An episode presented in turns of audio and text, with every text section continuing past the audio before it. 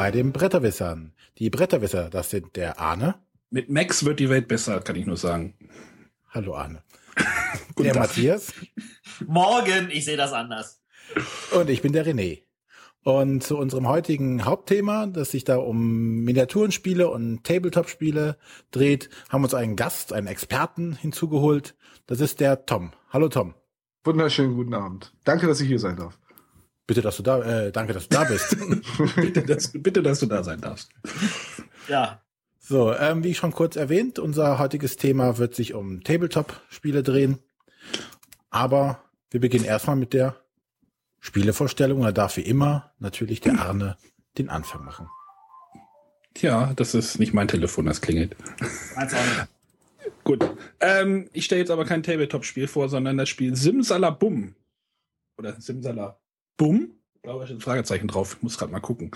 Ähm, das Spiel hat es auf die Empfehlungsliste der Jury geschafft. Also so ganz hat uns die Jury jetzt so doch noch nicht verlassen.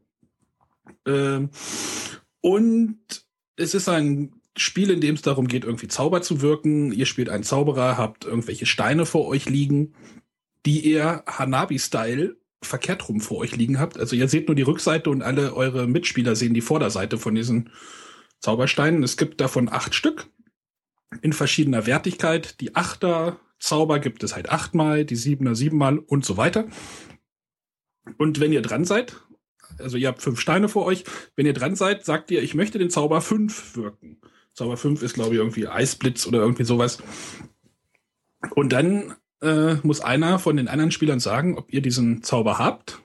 Und sagt, der sagt dann, ja, den habt ihr. Und dann verliert der Spieler rechts oder links oder alle irgendwie Lebenspunkte. Jeder Spieler hat sechs Lebenspunkte und ähm, ja, und danach könnt ihr euch dann entscheiden. Es geht halt darum, bisschen konfus heute schon wieder. Es geht halt darum, die anderen Zauberer, entweder alle seine Zauber loszuwerden oder einen Zauberer auf null runterzubringen, also auf null Lebenspunkte. Jeder hat sechs Lebenspunkte. Und ähm, ja, nachdem ihr einen Zauber gewirkt habt, dürft ihr einen neuen, dürft ihr, wenn ihr mutig seid, noch einen Zauber wirken. Der muss aber in der Wertigkeit höher sein. Also wenn ihr eine 5 gewürfelt, äh, gewirkt Oder habt, gleich. dürft ihr, ja, höher oder gleich, Entschuldigung, dürft ihr halt eine 5 oder halt einen höheren Zauber wirken. Wenn das auch erfolgreich ist, nimmt der, nimmt der oder irgendeiner der Spieler, die halt sehen, was ihr vor euch stehen habt, äh, diese Zaubersteine und stellt sie auf dieses Tableau. Und da kann man immer relativ gut sehen, welche Zauber noch da sind und welche verdeckt noch in der Mitte liegen. Es gibt halt in der Mitte so einen Pool, wo alle Steine drauf liegen oder drin liegen. Und ähm, ja, ihr müsst halt versuchen, wie gesagt, die entweder alle loszuwerden oder einen Zauber auf Null zu bringen. Wenn, wenn ihr natürlich einen Zauber vergeigt, dann verliert ihr einen Lebens Lebenspunkt und euer Zug ist vorbei. Ähm, die, wie gesagt, bitte, ja? Ja, ich habe ja gesagt. Ja, ich dachte, du wolltest, ich, ich warte jetzt. Nee, nee, ich, ich dich warte noch ab. macht. Du wartest noch ab. Er sitzt schon in den Startlöchern. Ähm, Matthias hatte mir dieses Spiel einfach mal mitgebracht mit den Worten, hier spiel du mal, er findet scheiße. um den schon mal vorwegzugreifen. Und ich fand es eigentlich super. Hat total viel Spaß gemacht. Wir hatten Spaß daran.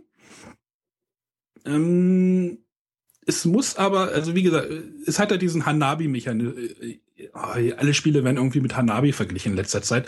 Aber hier trifft es irgendwie schon noch besser zu, weil man halt seine, seine Sachen, die man vor sich stehen hat, nicht sieht, sondern alle anderen. Und ähm, es ist jetzt kein tiefgreifendes Spiel. Es ist, hat jetzt auch nicht viel Strategie, Strategie irgendwie, was es äh, ähm, in sich hat. Aber ich finde, dieses Spiel hat so, ich suche mir, einen such mir einen Zauber aus, den ich wirken möchte. Ist halt alles so ein bisschen, äh, wie heißt das, Statistik irgendwie. Äh, ja, der, der könnte noch dabei sein. Der, also man sieht ja, was die anderen so haben. Das heißt, okay, es stehen noch, es sind irgendwie zwei Siebener Zauber sind noch sind auf dem Tablett und der Gegner hat äh, die, die Gegner haben irgendwie noch drei, das heißt es sind fünf, also könnte ich noch einen haben, also so muss man es immer abschätzen. Und dann versucht man halt diese Zauber zu wirken und das fand ich schon ganz ganz witzig. Wir hatten Spaß daran. Wir nicht. Warum nicht? Ähm, es fühlte sich so äh, komplett, äh, also manche sagen ja glücksabhängig, äh, das war einfach komplett kontrollfrei. Du hast einfach irgendwie blind irgendeine Zahl getippt, hattest gehofft und Nee. dann in den in 50% der Fälle hat es geklappt und 50% der Fälle hat es nicht geklappt und dann hat man so vor sich hingespielt und das kam irgendwie keine Stimmung auf, es fühlte sich merkwürdig an, die Wertung war langweilig, dann spielt man noch eine Runde, muss man wieder von vorne anfangen, gucken. Äh, wenn du jetzt zum Beispiel auch zu fünft am Tisch bist, hast du noch zusätzlich das Problem, dass du immer die Dinger noch hin und her schieben musst, weil dadurch, dass Ja, diese das- das- Zahlen ein bisschen so da drin versteckt sind, was ja auch sinnvoll ist, äh, ist das immer ein bisschen schwierig zu sehen. Und dann sagst du, ah, der hat eine Eins, der hat eine Zwei, ich sehe keine andere Zwei, habe ich vielleicht eine Zwei, will ich das mal probieren? Das ist einfach so blindes Raten ins Nichts hinein und hoffen, dass man dabei nicht drauf geht. Ja, aber ich finde, also bei, bei mir gab es dann so einen Kick, so wenn wenn du diesen, also es gibt halt diesen Einser-Zauber, der der irgendwie der mächtigste Zauber ist, den gibt's halt auch nur einmal. Und wenn der halt in die Hose geht, dann verlierst du halt auch viele Lebenspunkte. Aber wenn man sagt, oh, ich möchte jetzt den Einser versuchen und in den, also bei mir hat so ein bisschen gekribbelt, so, oh, habe ich den jetzt? Und dann, wenn dann der Gegner oder dein der, oder einer der Mitspieler irgendwie so über den Tisch greift und diesen Zauber da irgendwie wegnimmt oder oder einfach nur eine Finte macht, dann kann man halt auch noch mit den Mitspielern so diese Erwartungshaltung mh, negieren oder sowas. Bitte, ja? Finte. Ja, Finte. genau. Also ich habe zum Also- Beispiel, als wir gespielt haben, habe ich halt öfter meine Hand nach vorne gegriffen und ach nee, den Zauber hast du doch nicht. so ein bisschen. Ähm, über das Material wollte ich jetzt nicht so viel verlieren, weil das mochte ich jetzt nicht so. Das sind so Plastiksteine und da sind die Zauber irgendwie so reingeschoben. Ich weiß nicht, musste man das zusammenbauen, Matthias? Ja, da war das Plastik war so und die, die war ein Tütchen mit den ganzen Plättchen, die musste man selber einmal reinstecken. Aber das war jetzt Ach, keine das wäre Arbeit. irgendwie, das wäre irgendwie so, wenn es so irgendwie diese Hanabi Deluxe Steine wären oder sowas, wenn das ein bisschen wertiger wäre. Ich finde, das fühlt sich ein bisschen, mm, ich will jetzt nicht sagen billig an, aber ich, vielleicht hätte man da ein bisschen mehr rausholen können aus dem Material noch. Ähm, Also, es ist, fühlt sich nicht gut an, damit rumzuhantieren. Verstehst du, was ich meine? Ja, ich kann verstehen, was du meinst, aber also zu dem Punkt sind wir nicht gekommen, wo wir die- ein Wertigkeitsgefühl haben, weil der Spielspaß schon vorher nicht ka- aufkam. Und ich glaube, mit Ja. wertigem Material wäre das jetzt für uns auch nicht wirklich mehr Spielspaß. Ja, ich glaube, das ist ein Spiel, was entweder zündet ist oder es zündet gar nicht. Also es ist so, entweder finden es die Leute total cool, was, was ich halt so empfand. Also ich fand es witzig, da es halt wirklich auch nicht viel nachzudenken gibt bei dem Spiel. Ich, es will ja auch nichts Großes sein. Äh, ich habe die Anleitung vor mir, es sind irgendwie ein paar Seiten. Äh, was, was will man denn da noch reinpacken? Es gibt trotzdem ein kleines FAQ, also. Gibt es? Ja, also, ich, also ich meine, die Jury hat es ja auch empfohlen. Also ich, ich merke, dass ich mal wieder in der Minderheit bin. ja, Ähm, das ist keine Ahnung. Ja, ich weiß, ich habe keine Ahnung. Also, aber also ich würde eher nur noch mal Orks, Orks, Orks auf den Tisch packen als. Nee, nee, nee. nee.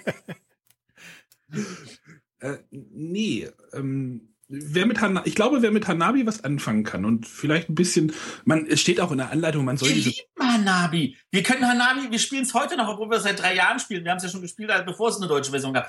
Aber das Hanabi da ist wirklich so ein schönes kooperatives Gefühl. Man, man, äh, man fiebert mit, man überlegt so, man versucht Hinweise zu geben, dass man sagt, hier, du, wenn du jetzt den Tipp gibst, dann, dann mal lieber hier drauf oder so. Also, aber hier sitzt du ja nur da und du ich glaube, ihr seid die falsche die Zielgruppe für, ich glaube, ihr seid die falsche Zielgruppe für das Spiel. Ich glaube, ich könnte mir auch vorstellen, dass das bei Kindern gut, super gut ankommt. Äh, es steht halt auch in der An fand's auch doof. Die sind auch falsche Zielgruppe, so. Wir haben sie verdorben. Äh, ich, ich glaube, ich glaube, es steht auch in der Anleitung, man soll diese Zauber so ein bisschen so, so ein bisschen mit Flavor versehen irgendwie. Und wenn ein Zauberer nichts wird, dann sollen die anderen sagen so Puff oder irgendwie sowas. Also die versuchen halt so ein bisschen drumrum noch zu schaffen, auch mit der Anleitung. Hm, weiß ich nicht mehr. Und mir hat das Spaß. Du hattest mir es mir ja wirklich angekündigt mit, oh hier, nee, äh, äh, schaust dir mal an, mir hat es nicht gefallen. Und ich, äh, mich hat das sehr überrascht, jetzt, was wir es gespielt haben. Ja. Vielleicht ist das immer ganz gut, wenn man gar keine Erwartungen an ein Spiel hat. Ja, vielleicht hätte ich zu hohe Erwartungen, weil ich ja schon von einigen Seiten, die das ja schon letztes Jahr in Essen sich besorgt haben, äh, sehr Positives gehört habe. Und da entsprechend mit äh, auch einer hohen Erwartung ranging, obwohl ich die, die Regeln schon vorher gelesen habe und dachte so, ja, das könnte vielleicht was werden, aber es, es hat halt nicht gezündet. Und zwar so wirklich gar nicht. Hat nicht Bumm gemacht. Doch, es hat Bumm gemacht und wir so, nee. Puff eher. Ja, Puff trifft glaube ich, dann noch, noch besser, ja. Das war Simsalabum von, äh, wie heißt denn der Autor? Gary King, glaube ich. Kim? Ja, das ist ein Koreaner. Gary Kim bei Pegasus erschienen. Ein Daumen hoch von mir, äh, Matthias wahrscheinlich eher weniger. Von mir eher einen Daumen runter, ja. Gut. Dann gehe ich mal zu meinem Spiel über. Und zwar möchte ich heute passend zum Thema etwas über Battlelore erzählen. Und zwar Battlelore Second Edition. äh, vom, von Fantasy Flight bzw. Heidelberger Spieleverlag. Und das Battlelore hat schon eine etwas längere Geschichte hinter sich. Und zwar ist das 2006 bei Days of Wonder erschienen damals und äh, von Richard Borg. Und der hat dort sein Command and Colors System weiterentwickelt, genau wie damals auch Memoir 44 da rausgekommen ist, dasselbe System verwendet, nur hier halt in einem ja Mittelalter Fantasy Szenario oder Setting. Ähm, dann ist Days of Wonder äh, hat dann Days of Wonder das Battlelore irgendwann verkauft, nachdem es x kleine Erweiterungen mit Drachen und äh, sonstigen Gedönse, nee, Drachen gab es bei Fantasy Flight. Auf jeden Fall haben sie es verkauft nach Fantasy Flight, die das dann ein bisschen weitergemacht haben. Das ist dann irgendwann eingeschlafen und man dachte, naja, das war's für Battlelore. Dann sind, ist Fantasy Flight hingegangen und hat gesagt, so, jetzt nehmen wir das Battlelore-System und machen da eine Geldkuh draus und äh, stülpen das Game of Thrones-Thema drüber. Das hat aber nur so minder gut funktioniert weil ähm, dazu kam dann, weiß gar nicht, drei oder zwei, vier Erweiterungen zu raus und dann ist das Ganze auch wieder eingeschlafen. Ähm, dann dachte man, okay, jetzt ist endgültig tot. Also das war so 2010 und dann 2013 haben sie dann, hat dann Fantasy Flight gesagt, okay, wir machen jetzt eine Second Edition und Fantasy Flight ist ja da berühmt, Second Editions zu machen, die meistens auch wirklich besser sind als die First Edition. Ähm, und das haben sie jetzt hiermit auch erreicht. Also worum geht's bei Battlelore? Es ist halt ein Miniaturenspiel, wo sich zwei Armeen gegenüberstehen und es wird um Siegpunkte gekämpft und wer am Ende äh, oder wer als erstes die notwendigen Siegpunkte erreicht hat in einer Schlacht, hat dann diese Schlacht entsprechend gewonnen. Ähm, Im Gegensatz zum ersten Battlelore, was, wie gesagt, ein bisschen äh, geschichtlich angehaucht, so mittelaltermäßig angehaucht war, wo es dann zwar ein Magier und ein Riesen und, oder so ein Erdelementar und eine Spinne, Riesenspinne gab, war das Ganze doch sehr normal und jetzt ist es wirklich High Fantasy geworden. Es gibt zwei unterschiedliche Armeen. Es gibt einmal so, so eine Chaos, Dämonen, Schlag mich tot Armee und einmal so, so eine Ritter Armee und die beiden sind halt komplett unterschiedlich und schlagen aufeinander ein. Das Ganze wird oder wurde damals in festen Szenarien gespielt. Also beim ersten Battlelore hast du ein Szenarioheft gehabt, da stand drin, okay, äh, Seite A baut ihre Armeen so auf, Seite B baut ihre Armeen so auf. Und dann geht man aufeinander zu. Und das haben sie jetzt hier natürlich auch geändert. Was heißt natürlich, das haben sie geändert. Und am Anfang zieht jede Seite verdeckt drei Szenariokarten. Und man darf man sich eine aussuchen. Und die Szenariokarte, die ich mir ausgesucht habe und die mein Gegner sich ausgesucht hat, werden praktisch zusammen gesetzt. Daraus ergibt sich natürlich eine unendliche Kombination von Szenarien und die Szenariokarten geben Siegbedingungen vor, geben die ähm, Geländeformationen vor und wo ich meine Einheiten zum Start platzieren darf. Äh, dann komme ich direkt mal, weil ich gerade Gel äh, Gelände erwähnt habe dazu. Das Gelände ist hier auch modular. Du hast also ein äh, Spielbrett aus Hexfeldern wo du deine Einheiten drauf bewegen darfst. Und auf diesem Spielfeld kannst du halt Flüsse, Berge, Wälder, Städte äh, aufbauen, um dann entsprechend die, die äh, Armeen dazu zu bringen, manövrieren zu müssen oder um sich in gute Positionen zu bringen, um entsprechende Würfelboni oder sowas zu erhalten.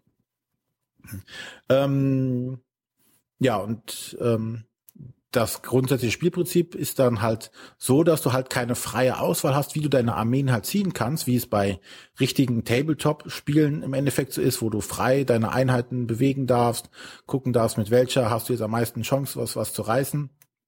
Sondern hier ähm, hast du dieses Command-System. Das Command-System setzt sich daraus zusammen, dass du Kommandokarten hast. Und diese Kommandokarten geben an, in welcher, welchem Drittel des Spielbretts du deine Armeen aktivieren darfst. Also ähm, das Spielfeld ist in drei Drittel aufgeteilt. Es gibt die äh, linke Flanke, die rechte Flanke und das Zentrum. Und so eine Kommandokarte, von denen du hast mehrere auf der Hand hast, gibt halt an und sagt, okay, du darfst entweder äh, in der in der im Zentrum drei Einheiten aktivieren oder äh, eins in der linken und eins in der rechten Flanke. Hat diese äh, Karten bist du halt eingeschränkt damit, welche Armeen du überhaupt gerade ziehen darfst. Ähm, und wenn du dann, du spielst also eine Kommandokarte aus, ziehst dann deine entsprechenden Armeen und dann wird äh, der Kampf ausgewürfelt. Ähm, früher jetzt käme das, das, war, das eine war das Command, es käme das Color. Das ist jetzt hier bei diesem Spiel etwas weniger ausgeprägt. Früher war es so, dass du die Farbe der gegnerischen Truppenart würfeln musst, um diese dann zu besiegen. Und da war natürlich, ähm, die schwächeren Truppen waren auf einem W6 äh, zwei oder dreimal vertreten, während die starken, die gepanzerten Einheiten halt nur einmal drauf vertreten waren, sodass die Wahrscheinlichkeit, dass du die treffen kannst, dann entsprechend gering war. Und das ist jetzt nicht mehr so. Es gibt jetzt hier nur noch Treffersymbole, aber es gibt auch sowas wie äh, Rückzugssymbole, also die, die Einheit nur zurücktreibst, du kannst sie dann verfolgen. Ähm, aber du kannst auch bei dem Würfelwurf Mana bekommen. Und das Mana kann man dann natürlich einsetzen, um entsprechende Zaubersprüche oder Spezialfähigkeiten auszuführen.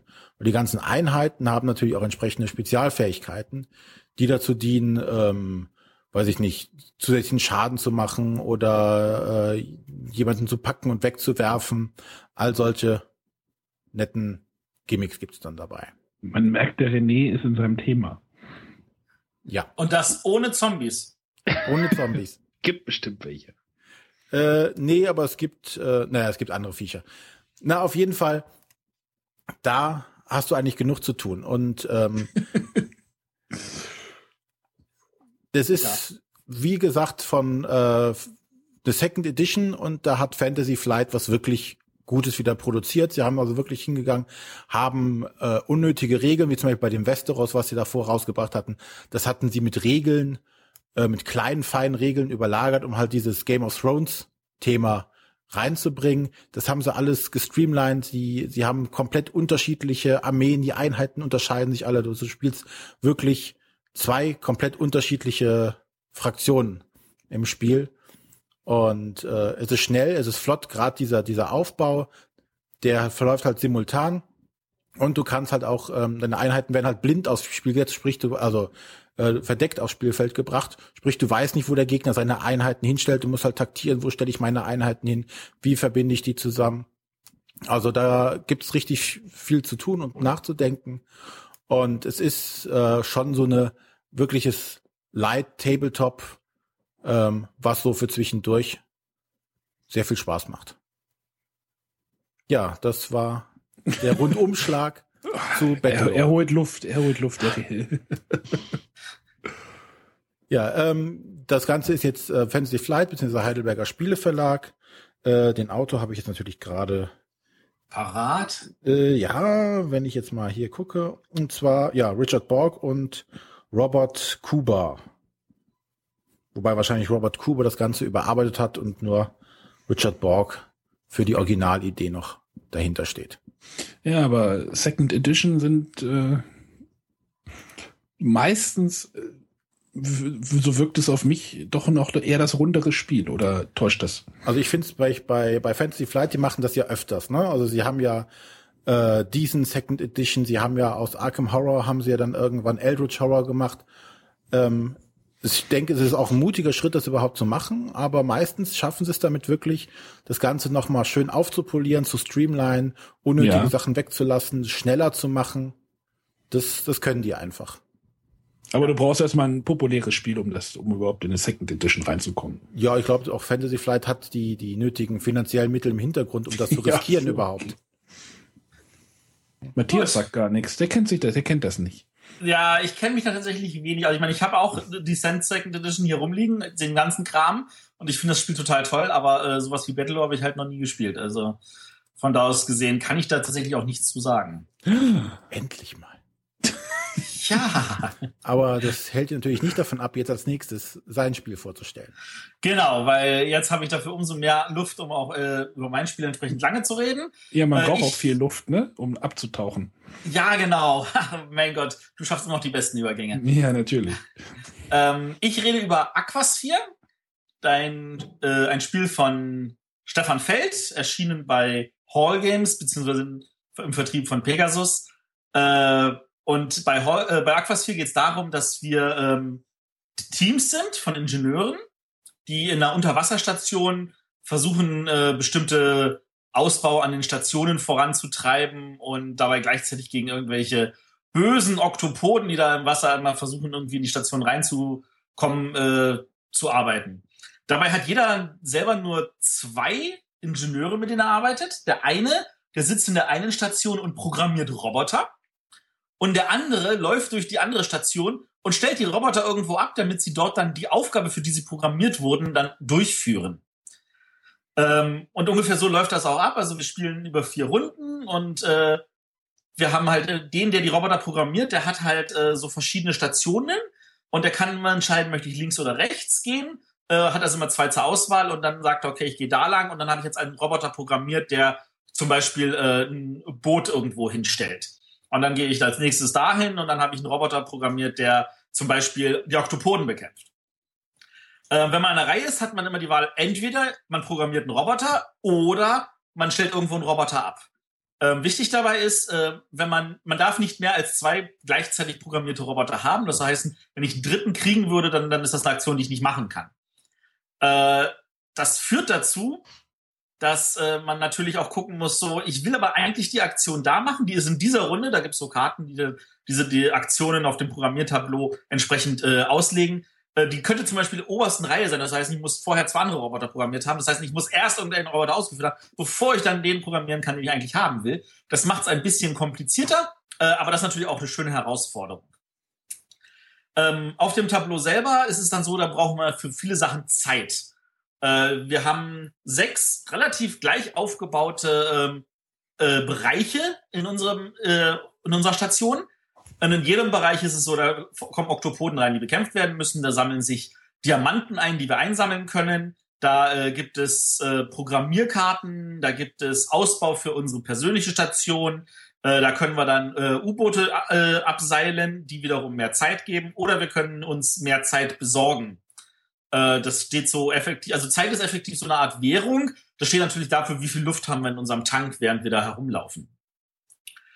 Und äh, dann versuchen wir natürlich auch Mehrheiten zu generieren. Wir äh, versuchen, also am Anfang, wenn wir zum Beispiel Aktopoden bekämpfen, dann können wir immer nur zwei maximal bekämpfen. Wenn wir einen bestimmten Ausbau für unsere Station bauen, können wir auf einmal auch drei oder vier bekämpfen.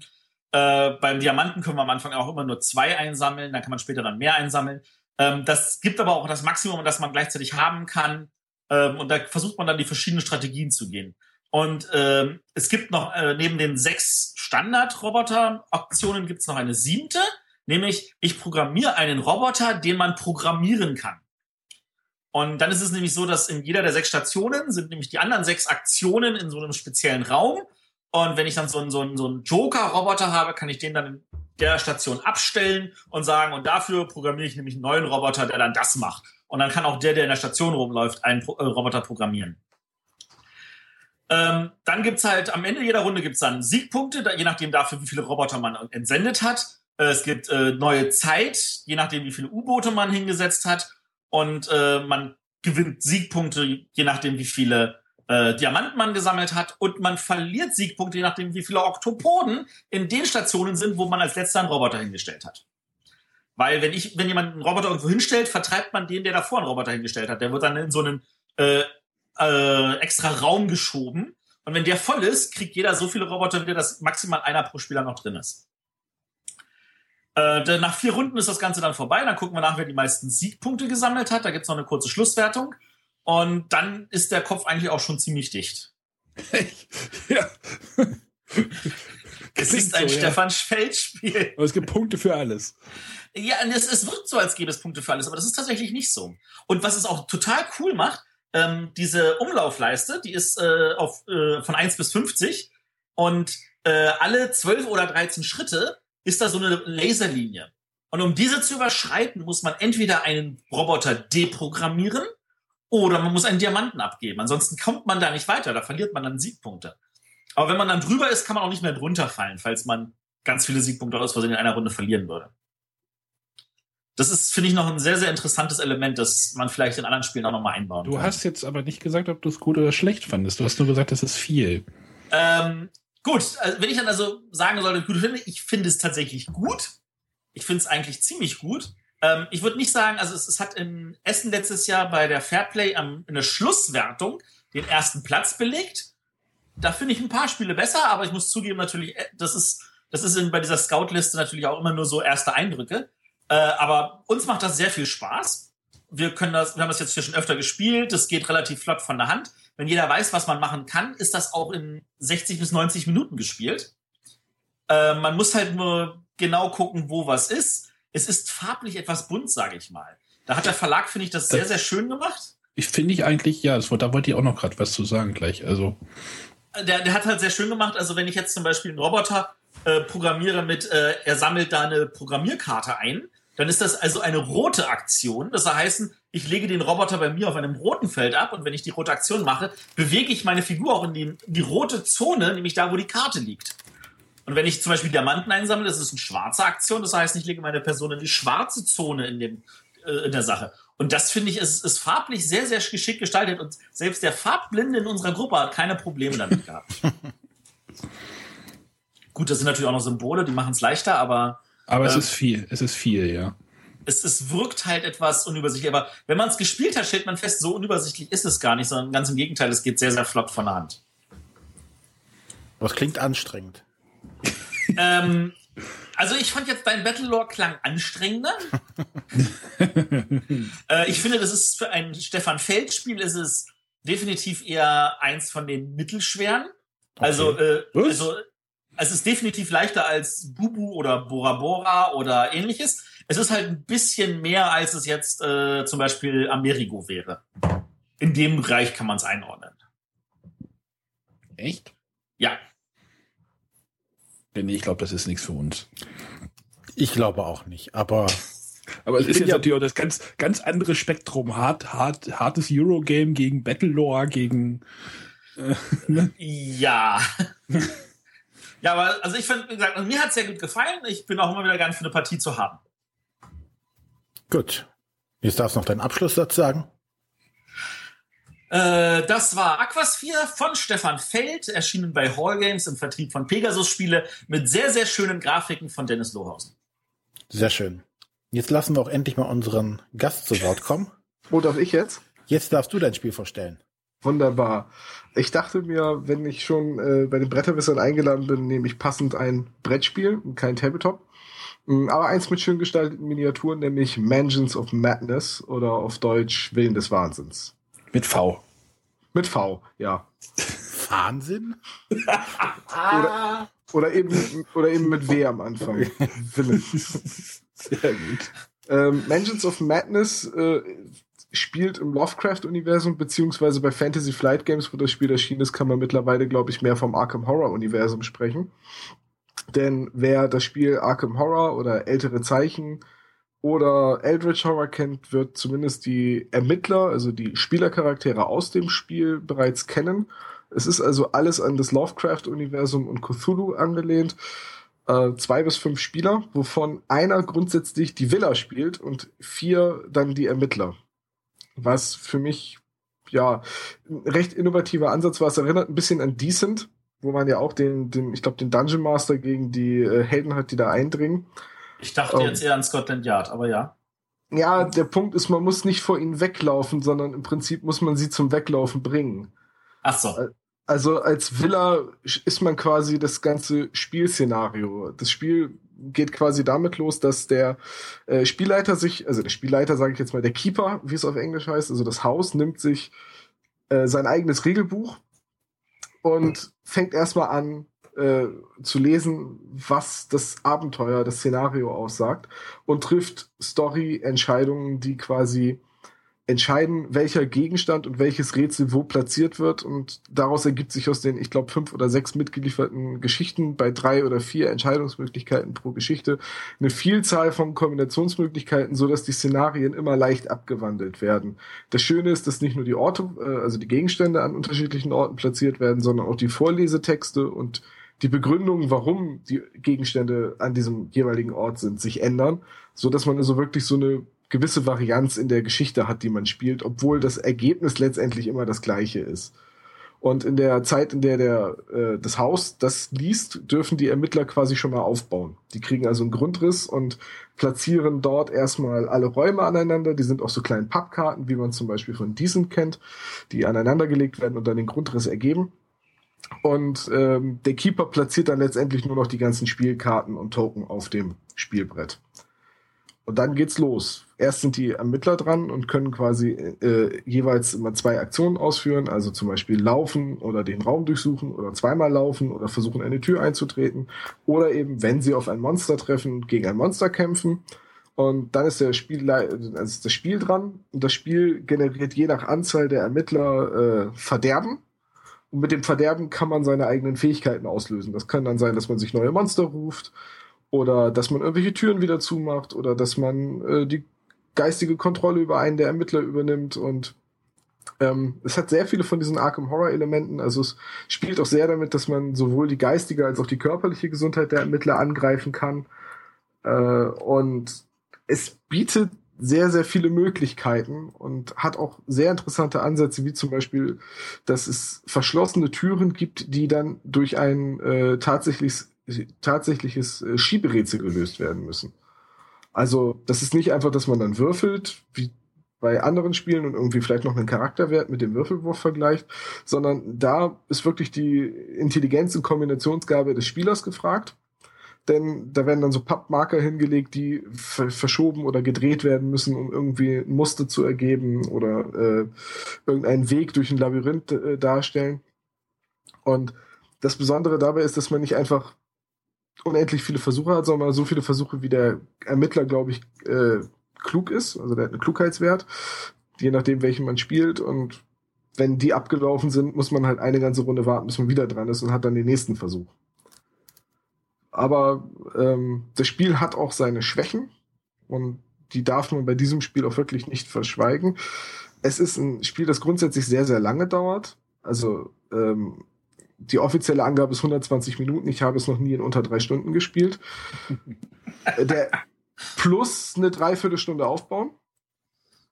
Ähm, einfach weil da so viel Material drin ist. Also das ganze Haus muss erst zusammengelegt werden und das sind nicht wenige äh, Bretter, die da aneinander passen. Äh, die Karten müssen in der richtigen Reihenfolge abgelegt werden. Die Puzzle müssen jedes Mal, wenn irgendjemand sie versucht, halt äh, wie in einem Buch beschrieben ausgelegt werden. Und also es dauert echt lange und es dauert auch, es ist einfach auch echt viel drin, auch die ganzen Monster und so weiter, ehe man da dann das Richtige gefunden hat, was dann jetzt gerade kommt. Es ist ein sehr, sehr langes Spiel und aus den Partien, die ich in den letzten Jahren gespielt habe, also das Spiel ist 2011 auf Englisch und 2013 auf Deutsch erschienen und ich habe mir, glaube ich, die englische Version irgendwann 2013 in den Dreh geholt. Und in den Partien, die ich bisher gespielt habe, habe ich die Erfahrung gemacht, dass wenn das Haus gewinnen will, gewinnt es. Also man, man sollte als der, der gegen alle spielt, mehr darauf aus, seine gute Geschichte hinzulegen, als wirklich gewinnen zu wollen. Und was mir auch noch ein bisschen sauer aufgestoßen ist, ist das Balancing. Also ich habe mal eine Partie nur mit meiner Freundin gespielt, ein Ermittler gegen das Haus. Sie hatte keine Chance. Also ich habe ständig die Räume angezündet, in denen sie drinne war, oder habe sie dann aus dem Raum rausfliehen lassen, sodass sie in den sechs, sieben Spielrunden, die das Szenario dauerte, nicht ansatzweise eine Chance hatte, das Haus komplett zu erkunden, weil sie halt alleine war. Aber wer storygetriebene Spiele mit schön äh, gestalteten Karten und sehr liebevoll formulierten ähm, Anekdotentexten beziehungsweise Atmosphäretexten mag und dem Lovecraft-Universum und damit dem 20er Jahren etwas abgewinnen kann, hat damit seinen Spaß. Ich kann auch nicht zu den Erweiterungen sagen, weil ich mir die nicht mehr gekauft habe, aber vielleicht kommt da dann wieder ein bisschen mehr Balance rein, dass das Haus nicht mehr ganz so mächtig ist ich glaube, für solche Spiele gibt es auch eine riesige Fangruppe, oder? Also diese, diese, ja, wie du sagtest, diese Spiele, die erstmal irgendwie eine Stunde zum Aufbauen brauchen und dann vier Stunden laufen. Oh. Und ja, die dann halt wahrscheinlich noch nicht so richtig ausbalanciert sind. Ja, du musst es halt das, mögen. Ne, das, das Spielgefühl, das Spielgefühl. René ist da wahrscheinlich auch so ein Kandidat dafür. Ja, ich hab's, ich hab's natürlich auch hier stehen. Blöde Frage. wir haben es natürlich auch schon gespielt. Und es ist halt, ich kann dem Tom da nur voll zustimmen, es ist halt hauptsächlich, geht's da wirklich um die Atmosphäre. Ne? Also wenn du das äh, jetzt hier im, im, im Sommer äh, bei 20 Grad äh, um 4 Uhr möchtest jetzt nicht spielen, aber wenn du das wirklich so im, im, im Dunkeln, also muss schon Licht an sein, dann siehst du ja gar nichts mehr. Glow in the dark. Ja. Am besten Kerzenlicht. Ja, so ein bisschen schummriges Licht. Ähm, da lohnt es sich auch zum Beispiel so, so eine Hintergrundmusik noch laufen zu lassen. Also wirklich so ein bisschen diese Atmosphäre aufzubauen. Da ist ganz viel Erzähltext dabei, wenn du das dann entsprechend noch schön vorlesen kannst, ein bisschen dann kommt einfach eine entsprechende Stimmung raus. Wenn du das natürlich nicht machst, dann ist es, ja, ihr geht ins Haus rein, äh, rennt durch alle Leute, äh, äh, Räume und äh, versucht alle Monster platt zu machen. Ne? Da, ähm, da ist dann natürlich nicht viel hinter, aber es geht halt um die Story und das ist ja noch was Fantasy Flight kann. Neben Second Editions äh, ein Thema, was sie haben, ausschlachten bis zum geht nicht mehr. Ne? Sei es jetzt das, das Arkham Horror Universum, sei es jetzt hier dieses ähm, dieses Fantasy Setting, wo jetzt das Battlelore drin spielt. Also wenn sobald die ein Thema haben, wird es ja gemolken bis zum geht nicht mehr. Die Grafiken werden für alles Mögliche wiederverwendet.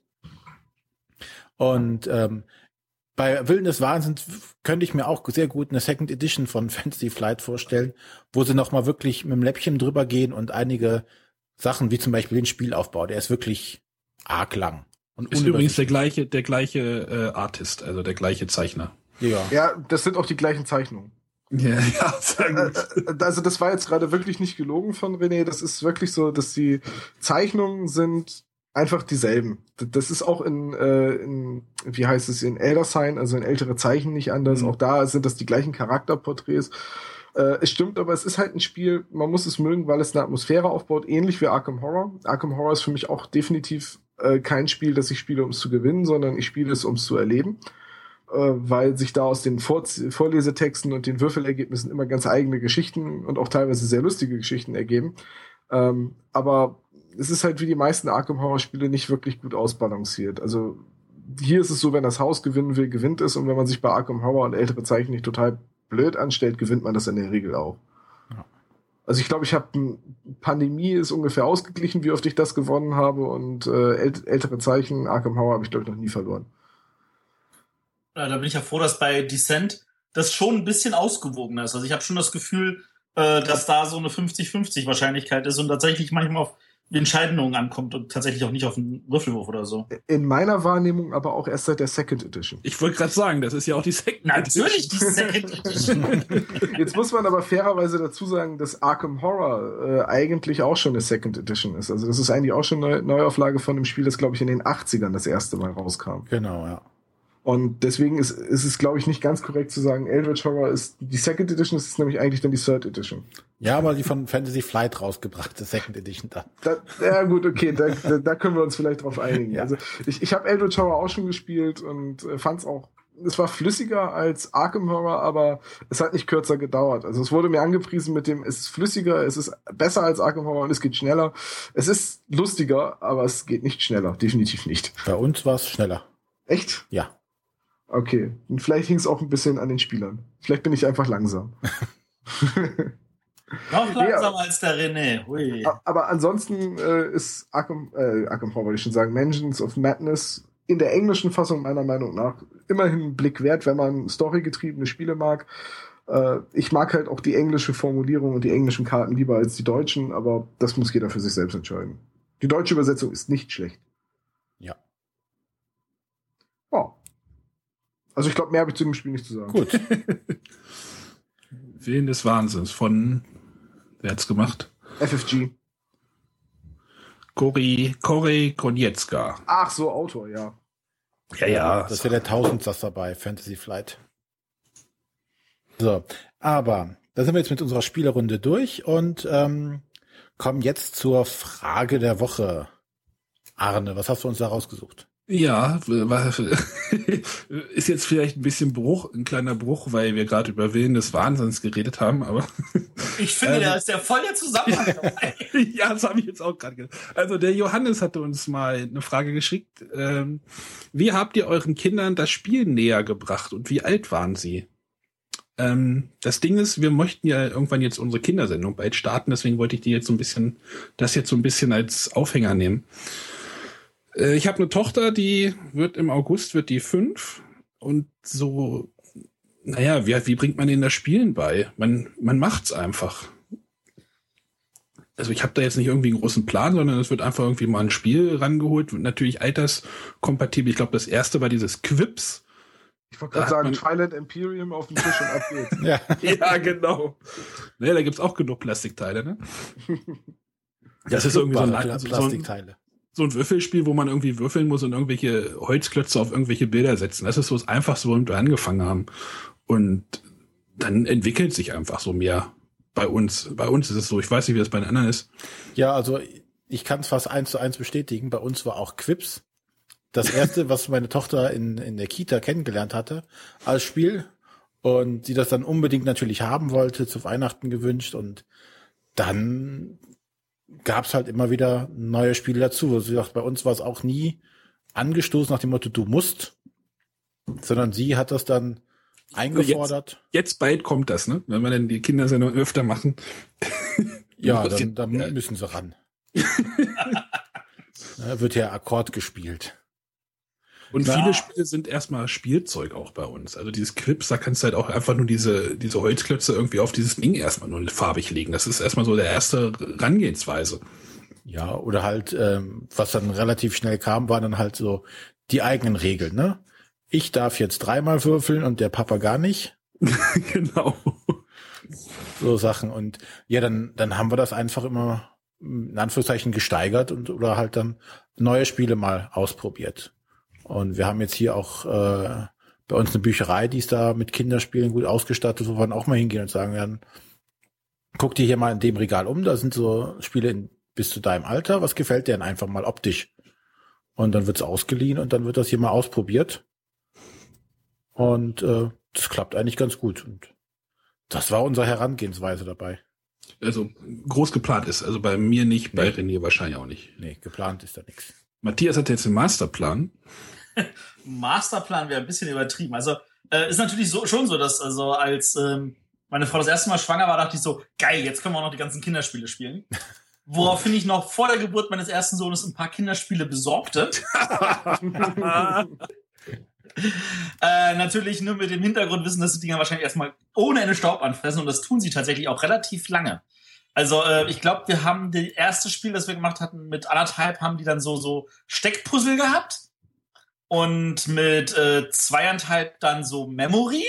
Steckpuzzle, wer hat da gewonnen? Nee, das, das, das ist ja nicht, das spielt man nicht, das ist ja kooperativ. Ach so. Sie also, schneller als du. ja, natürlich. Ich gucke ja nur zu und du und Frau stelle doofe Fragen. Ähm, und dann äh, natürlich schon mit drei dann so äh, Obstgarten und äh, Tempo kleine Schnecke und solche Sachen. Ähm, dann haben wir mit vieren haben wir dann schon angefangen, tatsächlich spannendere Sachen zu machen. Nur um festzustellen, dass die Kinder auch mit vier Jahren manchmal noch nicht alle so wie andere Vierjährige sind. Ja. Und ja, äh, auch diese Altersangaben an Spielschachteln sind ja auch manchmal so ein bisschen. Ja, das, es ist tatsächlich schwierig und ich, ich glaube, ich möchte diese, diese Aufgabe den Verlagen auch nicht abnehmen. Also, aber es ist tatsächlich so, dass manche Kinder mit vier Jahren so viele Sachen schon können, wo man der an den Kopf fasst und sagt, der kann ja schon fast schreiben, während andere Kinder immer noch in der Nase puppeln und sagen, äh? und ähm, ja, ungefähr, das sind jetzt natürlich Extreme, aber äh, also unsere Vierjährige waren mit einigen noch Sachen noch überfordert, aber mit fünf Jahren ging es dann so los. Und das Problem war natürlich, dass die Kinderspiele, das, da muss man als Eltern, finde ich, ganz schön Sitzfleisch haben, weil da gibt's echt, echt viele, die sind so grottenlangweilig auch für Eltern. ähm, da, da, da sind auch Spiel des Jahrespreis, äh, Kinderspiel des Jahrespreis, egal, weil, wo ich meinen Kopf fasse und sage, nee, wieso ist das denn bloß gewonnen und so. Es gibt ähm, auch welche, die sind total super. Es gibt etliche, die sind total super und das ist auch wirklich klasse. Und ich glaube, der große Durchbruch kam, als unser großer Sohn fünf war. Äh, das war, und dann kam damals raus hier, wer war's? Und das war wirklich der Hit. Und dann war auf einmal das, das, das Spielen auch richtig geweckt und dann wollte er. Das war das mit der Elektronik, oder? Das war genau diese Elektronikbox, wo man mit diesen Tieren durch dieses Schloss lief, vor dem Geist davon lief und so weiter. Das war wirklich gut und das finde ich war auch, ist auch eins der besten Kinderspiele der letzten zehn Jahre. Und das, das, das immer noch richtig gut. Ähm, und dann hat es also bei unserem großen Sohn zumindest relativ schnell zack, zack, zack gemacht. Und mit neun Jahren hat er mich in Bubu geschlagen. Das ist immer das, was ich dann so festhalten kann. Und, und er hat mich geschlagen, indem er wirklich nur, äh, er kam an den Tisch, hat gewürfelt, hat seine Aktion gemacht, ist abgehauen, hat mit seinen Matchbox gespielt. Und wenn es dann hieß, ey, du bist wieder dran, ist er gekommen, hat gewürfelt, hat seine Aktion gemacht und ja. Und hat Matthias, trotzdem... Matthias Sohn heißt A. Also ja, äh, das ist das ist halt wirklich mit jedem Kind halt dann wieder anders. Aber ich bin mir ziemlich sicher, wenn meine Kinder groß sind, wollen sie mit Spielen nichts mehr zu tun haben. Ja, wahrscheinlich. Das Tom, ist doof. Das, das, damit beschäftigen sich alte Menschen wie mein Papa. Tom, du hast noch keine Kinder, oder? Nee. Ich könnte höchstens aus dem Erfahrungsschatz meines Bruders berichten, aber das ist ziemlich deckungsgleich mit dem, was ihr gesagt habt. Ja. Also man kann halt auch alles überdenken irgendwie. Einfach ein bisschen machen und dann.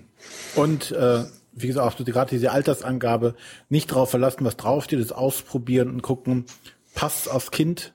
Es gibt manche Sachen, da steht halt äh, vier drauf und du denkst, hm, mein Kind ist jetzt fünf, schafft es nicht, aber es gibt Sachen, da steht fünf drauf und es langweilt ein vierjähriges Kind. Also genau. das immer ausprobieren und gucken, was passt einfach. Und das geht tatsächlich auch bei relativ vielen Veranstaltungen. Also auch in Essen ist Haber da und hat einen großen Stand, wo man ganz viele Sachen mit den Kindern ausprobieren kann und im Notfall auch die Kinder einfach abstellen kann. Und die beschäftigen sich tatsächlich den ganzen Tag alleine an diesem Stand. Und im Echt? Gegensatz zu den Eltern haben die Kinder ja. auch nicht das Problem mit der Lautstärke. Die stecken das ganz gut weg. Die übertönen im Notfall den Rest der Halle. Gut. Gut, aber das war jetzt so ein bisschen so ein Vorblick auf den, was wir jetzt demnächst noch vorhaben durch diese, mit dieser Kindersendung. Ähm, da werden wir das, denke denk ich mal, noch viel weiter ausbreiten können. Genau. Aber jetzt kommen wir zu unserem eigentlichen Hauptthema.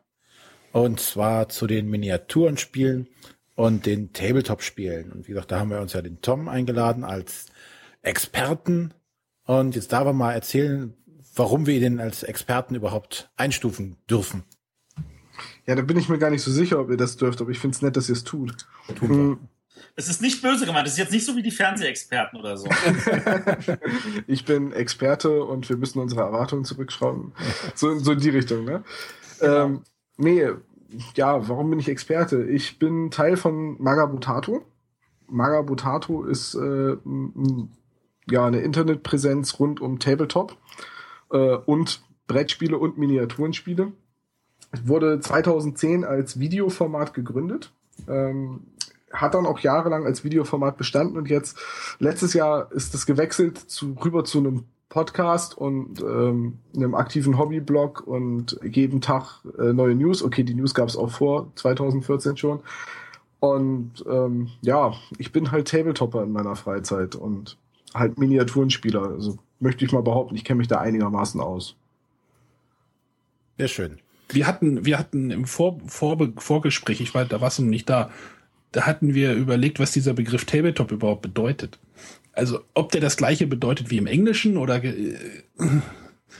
Ich, ich meine nicht, weil ich glaube, die, die Engländer unterscheiden zwischen Tabletop und Wargame und Tabletop ist erstmal alles, was auf einer Tischoberfläche gespielt wird, also im Prinzip auch ein Brettspiel oder ein Kartenspiel.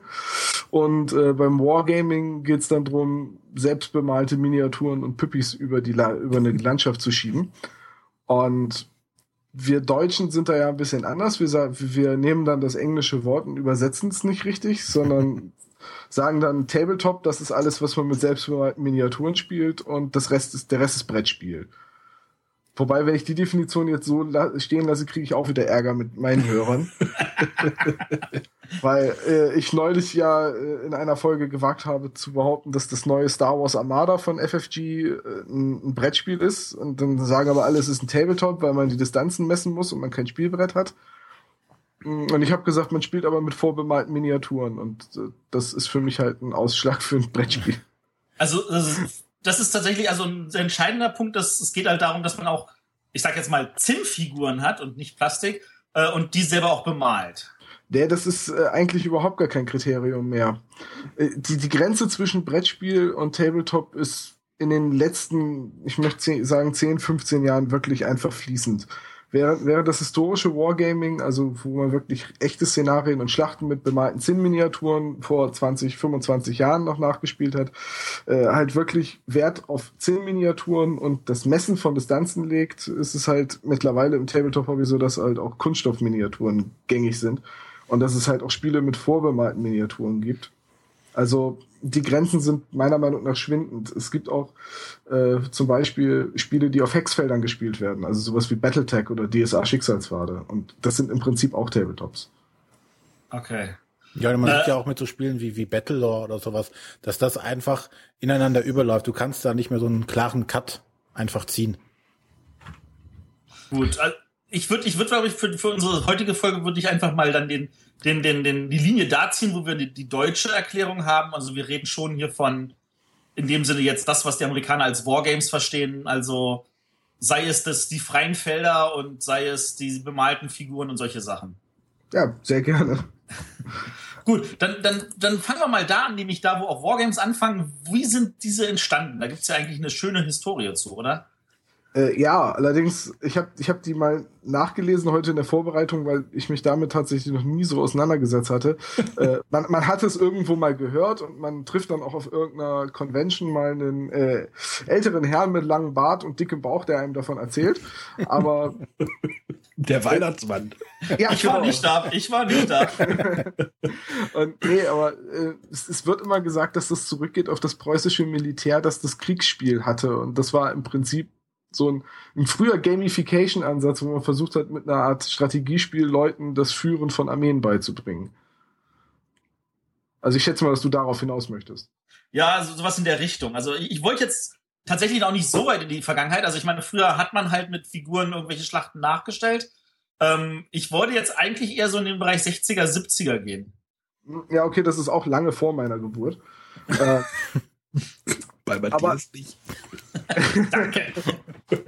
aber ja, da, also auch da gab es schon die ersten Spiele. Also ich weiß, dass der, äh, der, wie heißt der, Gary Gygax, der Macher von Dungeons and Dragons, hatte schon äh, die ersten Ansätze, halt auch ein breiteres Wargame aufzustellen. Und ich weiß gar nicht genau, wann, ich glaube, mit Games Workshop und Warhammer und so weiter ging es in den 80ern los, oder? Ähm, ja, also bei dem Gary Gygax, da würde ich jetzt einfach mal dann kurz ein bisschen die Lücke füllen. Äh, das war so, der, äh, dass in den frühen Zeiten, äh, die haben halt diese Wargames gespielt in Amerika und die haben halt sich immer wieder irgendwelche neuen, ich sag jetzt mal so Regeln ausgedacht und neue Systeme entwickelt. Und äh, eins von seinen großen Systemen war dann Chainmail. Und äh, das war ja so, dass an, anfangs waren ja diese Kriegsspiele, wenn ich es jetzt mal so richtig formulieren darf, äh, dann man hat halt irgendwelche großen Einheiten gehabt. Und später wurde das dann weiterentwickelt und hatte man kleinere Einheiten. Dann wurden nicht mehr so ganze Kriege, sondern einzelne Schlachten ge äh, gemacht. Und das wurde dann immer noch weiter runter reduziert, bis es dann nicht mehr Einheiten waren, sondern einzelne Personen. Und daraus ist dann im nächsten Schritt nämlich das entstanden, dass man, wenn man da schon sich über diese Person unterhält, wenn es auch um die Geschichte drumherum geht, dass man das tatsächlich dann auch ohne das Brett auf einmal spielt und sagt, wir machen jetzt daraus ein Rollenspiel. Also Dungeons Dragons hat auch seinen Ursprung halt in diesen Wargames. Und äh, das, das Chainmail war halt auf das eine Seite das noch mit den Figuren und das ohne Figuren war dann das Dungeons and Dragons. Ähm, das hat sich an der Stelle jetzt in Anfang der 70er auseinanderentwickelt, sage ich jetzt mal. Und es gibt halt immer wieder so Punkte, wo sie sich annähern oder überschneiden. Ähm, aber da ist es dann raus. Und äh, da kannst du dann jetzt einsetzen und sagen, wie hat sich jetzt dann entwickelt mit diesen Einzelheiten. Ich glaube, das Verrückte dabei ist halt wirklich, dass keiner dieser Aspekte wirklich ausgestorben ist. Also äh, gerade im, im historischen Bereich gibt es halt, da gibt es tausende von Systemen und da bringt auch irgendwie jeder historische Spieler über lange Sicht äh, auch mal sein eigenes System raus.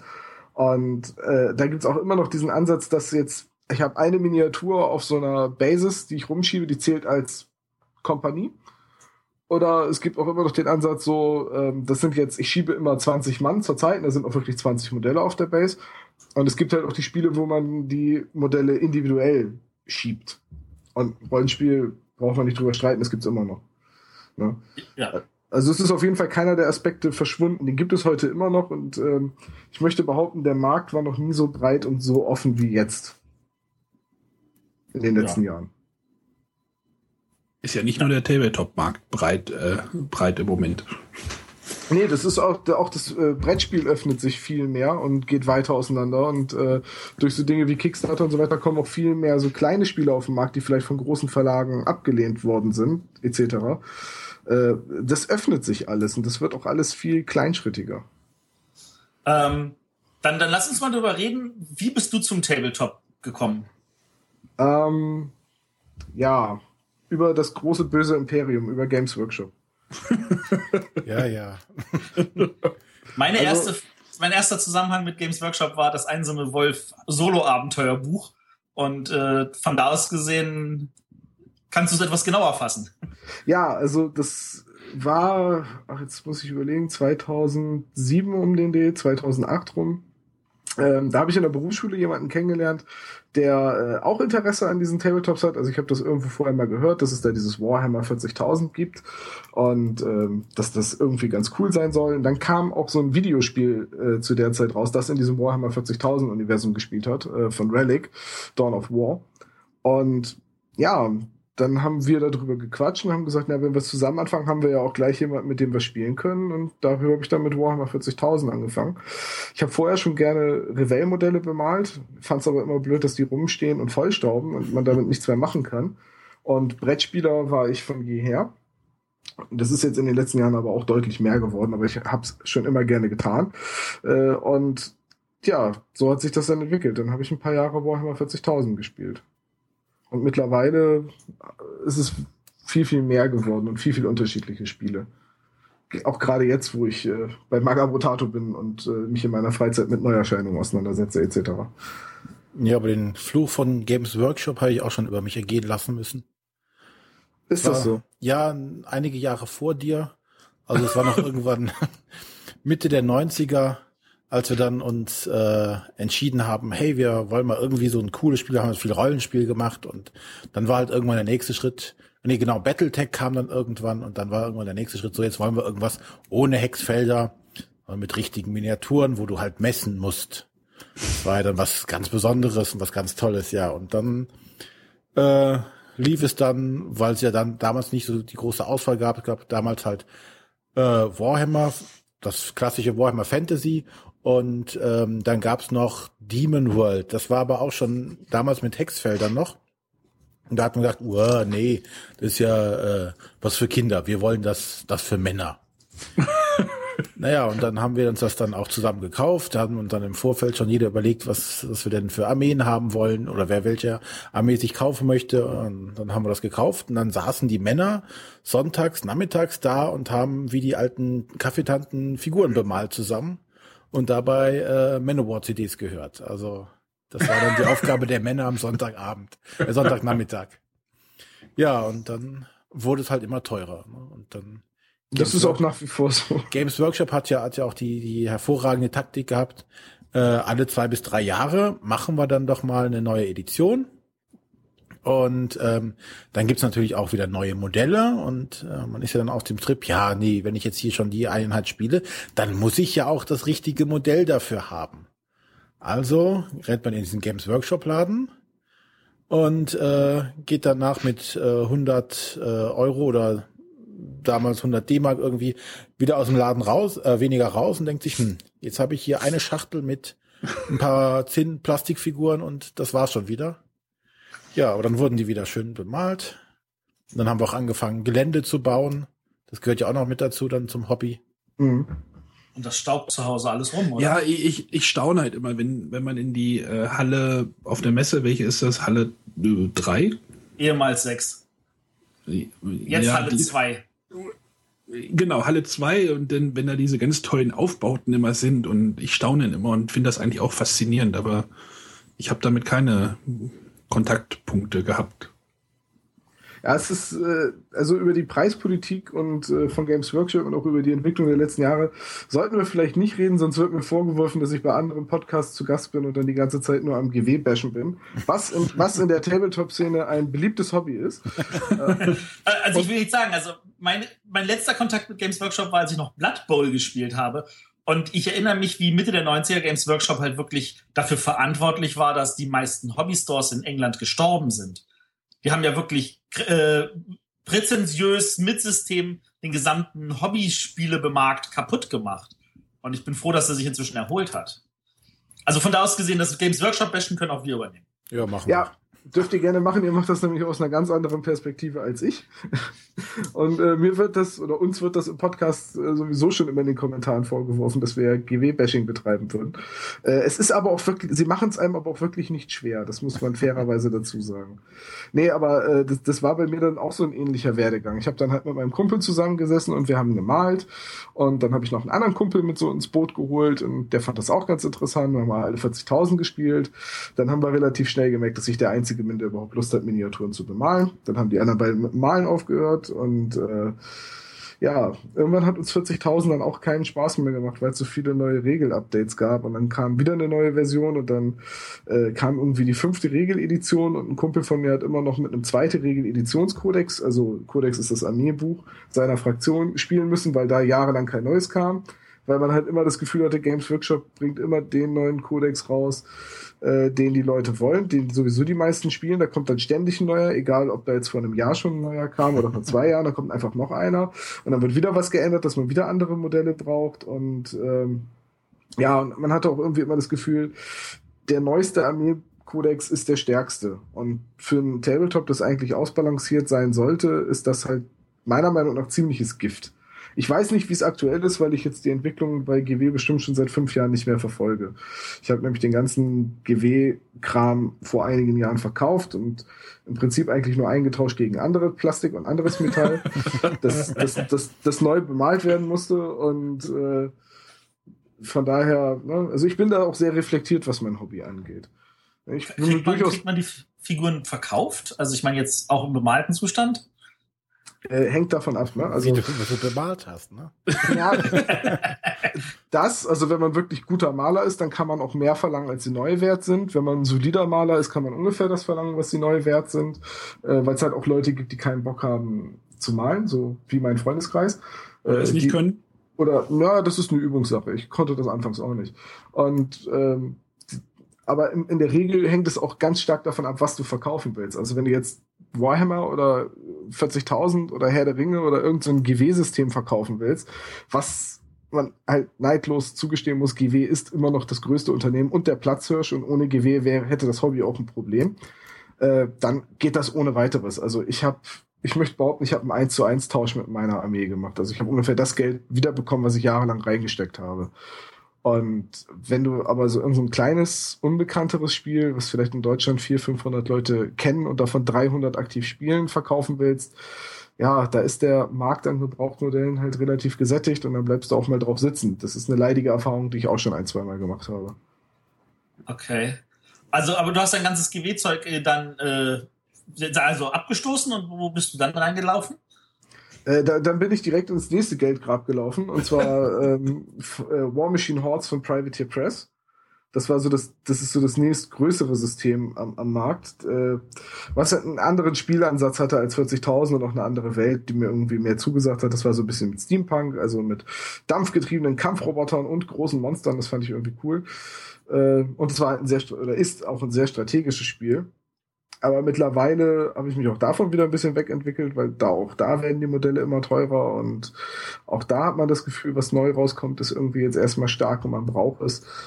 Ja, das ist aber auch hauptsächlich ein Turnierspiel. Also Privateer Press Spiele kann man sehr gut auf Turnieren spielen, auch sehr gut auf einer sehr professionellen Ebene, aber da muss man dann halt auch die entsprechende Zeit reinstecken, um sich mit den gegnerischen Strategien und Fraktionen auseinanderzusetzen und ja, das mache ich halt nicht dazu kurzer Hintergrund. Privateer Press wurde gegründet von einem Künstler, der ganz, ganz, ganz viele Magic-Karten bemalt hat, äh, gemalt hat.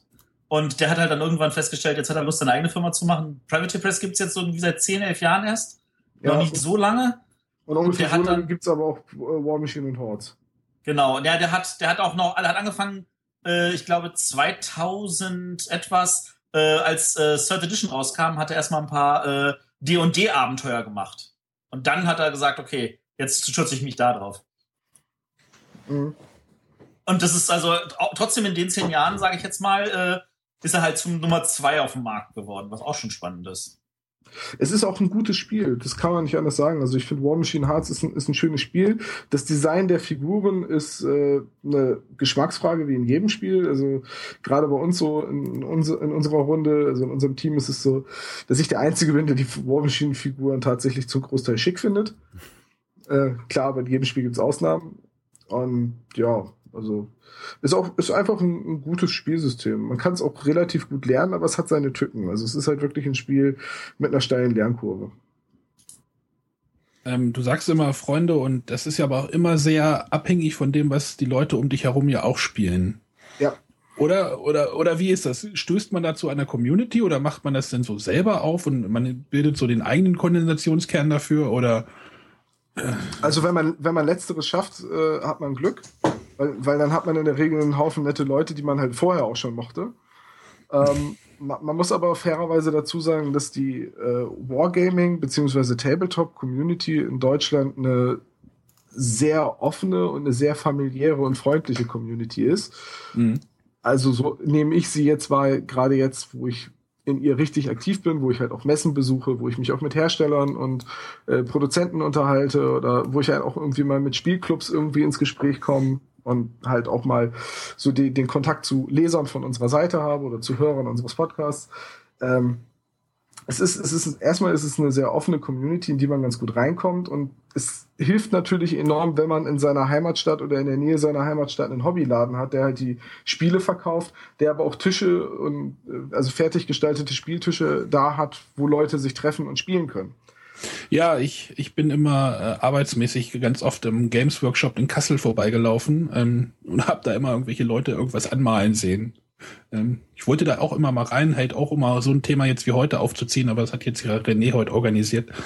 Ähm, weil ich das halt auch spannend finde, wo als Brettspieler halt auf diese Szene, die für mich ja wirklich so ein ja, so ein Mysterium ist, diese Figuren, das ist ja alles, das ist ja für mich alles eine ganz andere Welt, so sage ich mal. Also ich, weil ich da halt keinen, keinen Überschneidungspunkt damit hatte. Und ich finde das gerade alles sehr interessant. Und diese Figuren sehen ja auch unglaublich aus, aber ich traue mich halt nicht, das zu spielen. So. Ich glaube, man kann den Einstieg ins Tabletop ein bisschen mit dem Einstieg ins Pen-and-Paper-Rollenspiel vergleichen. Es geht am ehesten, wenn du jemanden kennst, der es schon macht, dass du quasi jemanden hast, den du fragen kannst.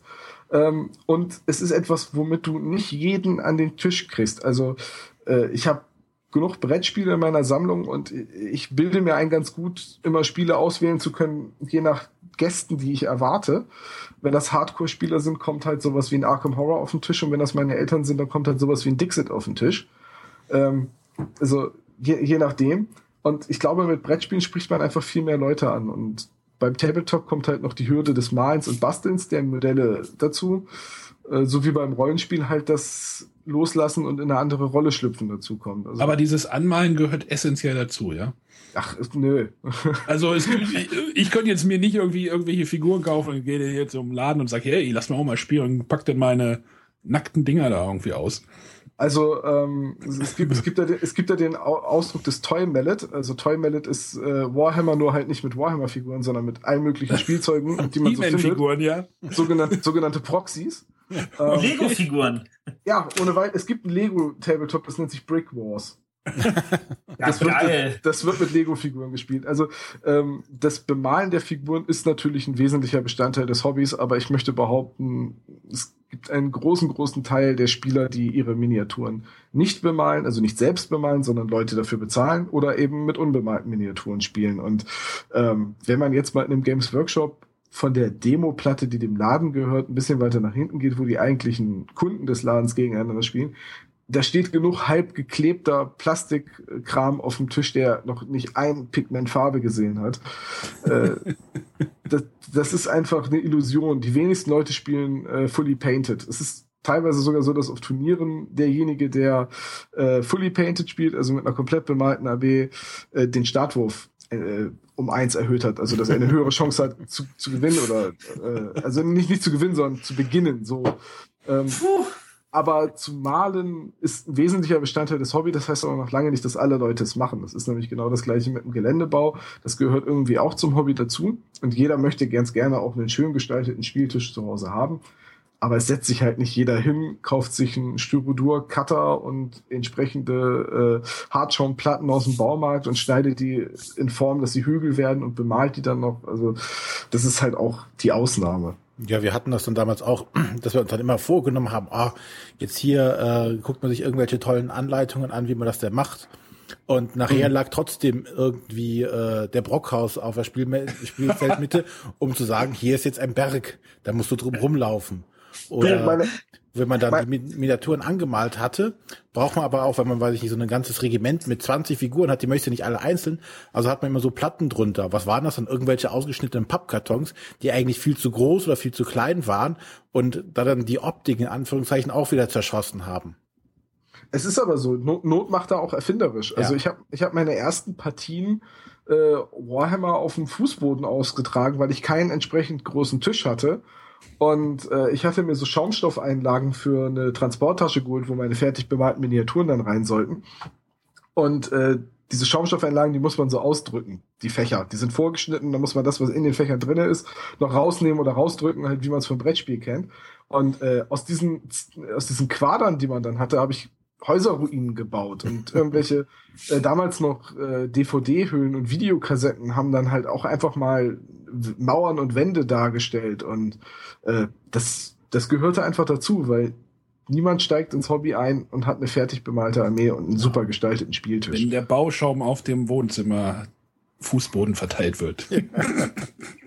also es An gibt dieser, da, Stelle, an dieser Stelle fällt mir mein Nachbar ein, der bastelt äh, Modelleisenbahnanlagen, so kleine, sage ich jetzt mal, so zweimal drei Meter große und die verkauft er dann mal, wenn er die fertig gebastelt hat. Da denke denk ich mir auch so, das könnte man also auch für irgendwie solche Aktionen dann ankaufen. es ist, also das Bauen von Modelleisenbahnen ist gar nicht so weit weg von dem äh, Spielen äh, von Tabletops. Ist natürlich ein etwas anderer Maßstab, aber äh, das, das ist das Schöne auch. Es gibt ja Leute, die sich auch privat hinsetzen und dann irgendwie professionell oder semi-professionell Modelle anmalen, nur um sie in eine Vitrine zu stellen.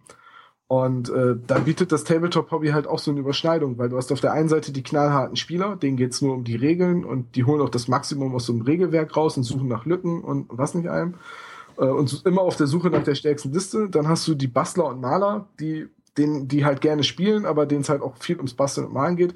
Dann hast du die reinen Vitrinenmaler, die da dann den, ihren Überschnitt mit den Malern haben, genauso wie die äh, hier Modellbauer, die dann ihren Überschnitt mit den Geländebauern haben.